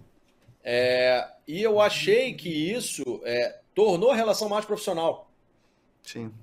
Eu achei Um que ficou distanciamento. uma- uma- Exatamente, eu achei que ficou uma pegada um pouco mais, amigão, ó, não tô aqui para ser seu amigo, que é a verdade, o que é a verdade, né? Não tô aqui para ser seu amigo, eu tô aqui para ser, ser preceptor. O que que tá dentro do escopo da, da, da residência médica, né? O que que tá aqui no, no, no, no livrinho dizendo que você pode, o que você não pode fazer. É isso aqui, então é isso aqui que você vai fazer e acabou. Se você for um cara diferenciado, talvez você ganhe alguma coisa a mais. mas dentro né, do que está na legislação, do que está garantido aqui, né, é o que você vai ganhar e ponto final. Cara, e, e isso me ensinou muito. Isso me ensinou muito. Eu falei, cara, beleza. Porque, tipo assim, o cara que começava a dar problema, desde cedo já era notificação para Coreme. Entendeu? Uhum. Não, tinha, não tinha conversa, não tinha amiguinho, não sou teu amigo. É. Então, assim, ah, aqui é ambiente profissional. Você começou a dar problemas, o cara já mandava, já mandava cartinha, já mandava cartinha. Lá na terceira, quarta notificação já era uma suspensão. Depois da suspensão, expulsava. Entendeu? Lá na residência de então, Barretos. Barretos. Lá Barretos assim. Expulsavam assim. os residentes lá? É bem difícil a gente ver minha, Eu tive um contemporâneo que foi expulso. Um colega meu. É, é mas assim, um outro, foi uma assim. questão um pouco mais profunda, né? É, é, eu acho que nem, nem convém falar aqui é. especificamente o que é, aconteceu. Então. Mas, mas, foi uma questão mais profunda caos. ali. Se não tivesse caos, dificilmente Exatamente. seria expulso, né? Mas assim, no caso dele especificamente, ele teve uma sequência, né? foi advertido, é, é, você teve, teve não sei quantas queixas para a COEM, né? De, de, de serviços diferentes dentro do hospital. Nossa. Até um momento que, que ele fez uma coisa mais grave e acabou sendo é, suspenso e na sequência expulso, entendeu? E lá ele já. Lá eles não. Pelo menos eu tive essa experiência. Eu achei São Paulo muito mais rigoroso do que o Rio de Janeiro. Rio de Janeiro, para expulsar, putz, grilo, não sei. Acho que eu não, nem conheço alguém que foi expulso da residência aqui. Uhum. Não conheço isso. Na geral, a gente não tem uhum. ninguém expulso nos últimos anos que a gente tem ouvido falar aqui da é. escola, né? Ouvi um ou outro de outras especialidades, mas por é. motivos bem pontuais. Geralmente alguma coisa de faltou plantão, era geralmente o que a Coreme mais ia em cima, né? É, é. E agora estamos caminhando mais para o fim do podcast. Queria deixar uma pulguinha atrás da orelha das pessoas aí que estão nos ouvindo, para a gente pensar a respeito também, porque a discussão envolve planejamento de políticas públicas, questão social, tudo isso, mas vem o mercadológico também que o Dani comentou, e talvez seja um, o que vai dar a resposta é. né, para esse controle de qualidade. É, provavelmente vai ser por aí. Mas aqui uma, um, uma provocação, né? Falou-se muito no, no, nas últimas semanas aí sobre o Neymar, né? Que vai para Arábia Saudita, é isso? É, Al Hilal, né? Isso, vai, vai ganhar lá 1,7 bilhões o Neymar em dois anos. Caramba, é Uau. coisa pra caramba. É muita coisa.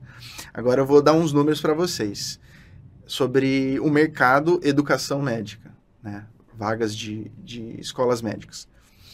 É, Estima-se que judicializado hoje estão cerca de 20 mil vagas de novos cursos, novas vagas médicas, sejam em escolas que já existem ou novas escolas, tá?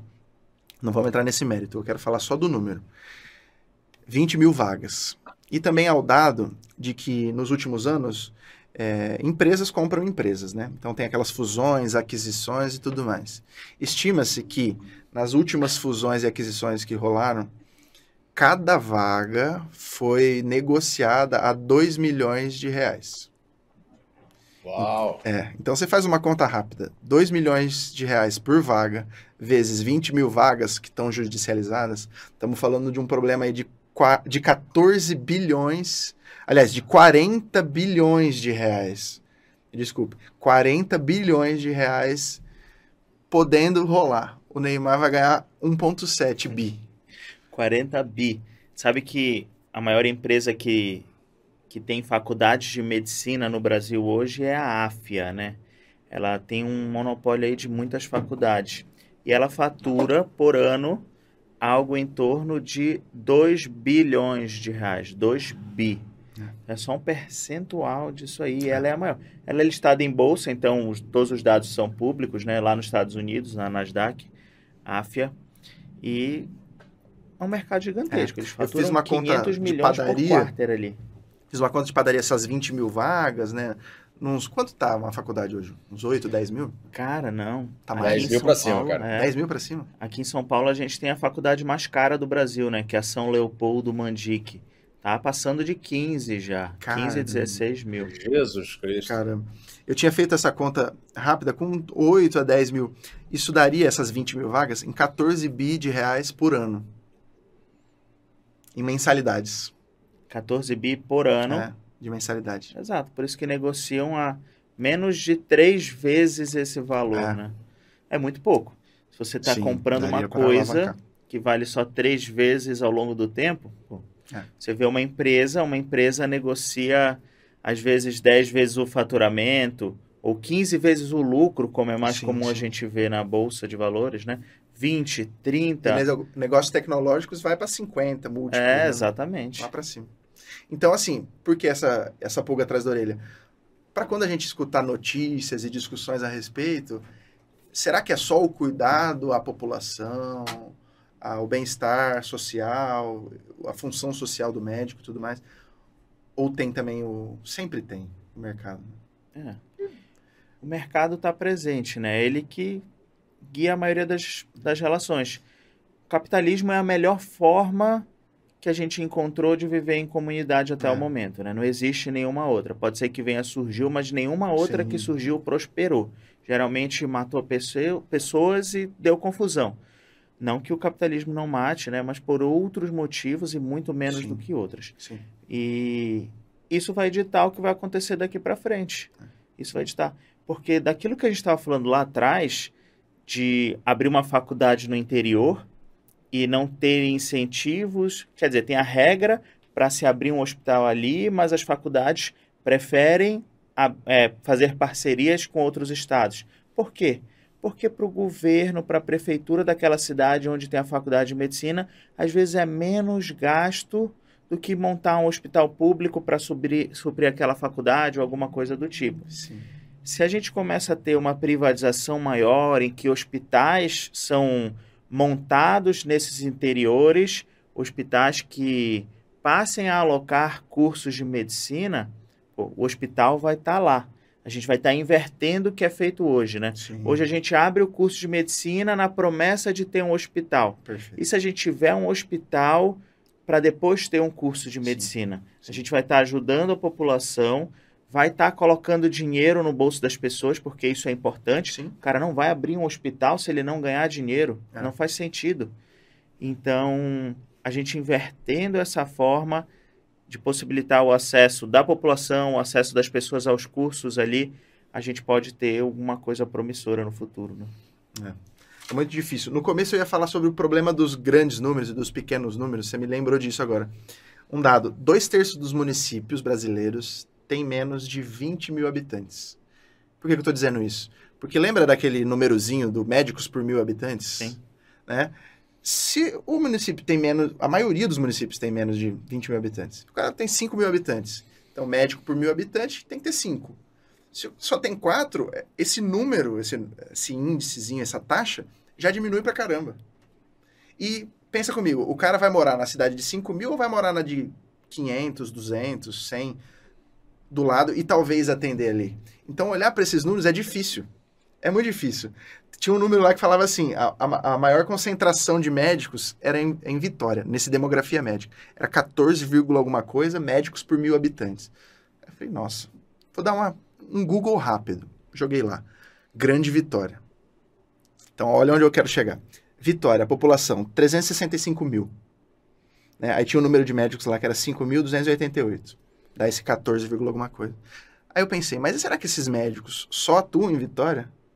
Pro número que o estudo tá dando, só. Mas, na realidade, ele está atendendo a grande Vitória, que tem quantos milhões de habitantes? 1 milhão 880 mil. E aí essa taxa, eu tinha calculado, mas não anotei aqui, cai pra caramba. Sim. E já não fica mais esse 14, alguma coisa, médicos é. por mil habitantes, que aí você bota na notícia. Vitória tem uma densidade médica de 14, né? Mas é porque o residente de Vitória é 365 mil. Mas a grande Vitória, que esse médico provavelmente está atendendo, é 1 milhão 880. O Brasil então, tem essa é. É, é utilizar os dados, né? Exato. Utilizando dados para poder gerar uma notícia. Exato, exato. Sob tortura, né? Os dados falam o que você quiser. Exato. Na planilha cabe tudo. Exatamente. Exatamente. Reflexões exatamente. aí no fim de podcast, hein? É Pulguinhas atrás da orelha. Pois é, cara.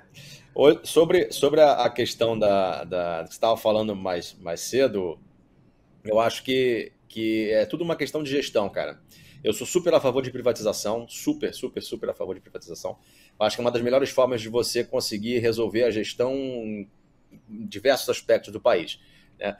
É, um, um, projeto que teve, não sei, não sei se foi do governo Bolsonaro, enfim, quem, quem começou esse projeto, era de pegar justamente essas cidades pequenininhas aí, é, é, transformar em distritos e é, diminuir o número de municípios. Porque daí você tem menos vereador, você tem menos né, prefeituras, aquela coisa toda, e você tem menos máquina pública. Né?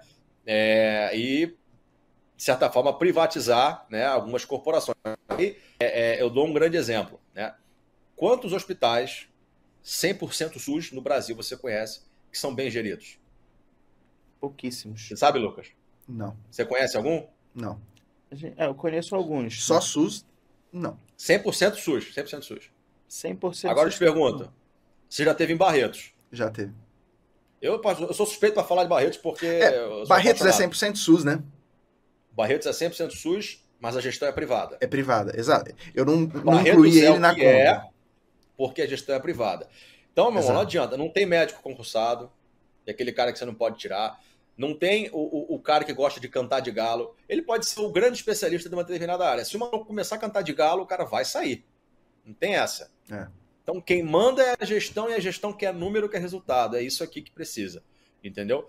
Então, eu acho que falta muita visão, como vocês falam mesmo, mercadológica da medicina. Então, assim, gerar resultados, né? É, seja em diversos âmbitos, no ensino médico, no ensino do especialista, esse tipo de coisa. E para mim, meu louco, é privatizar tudo. Eu sou super a favor disso.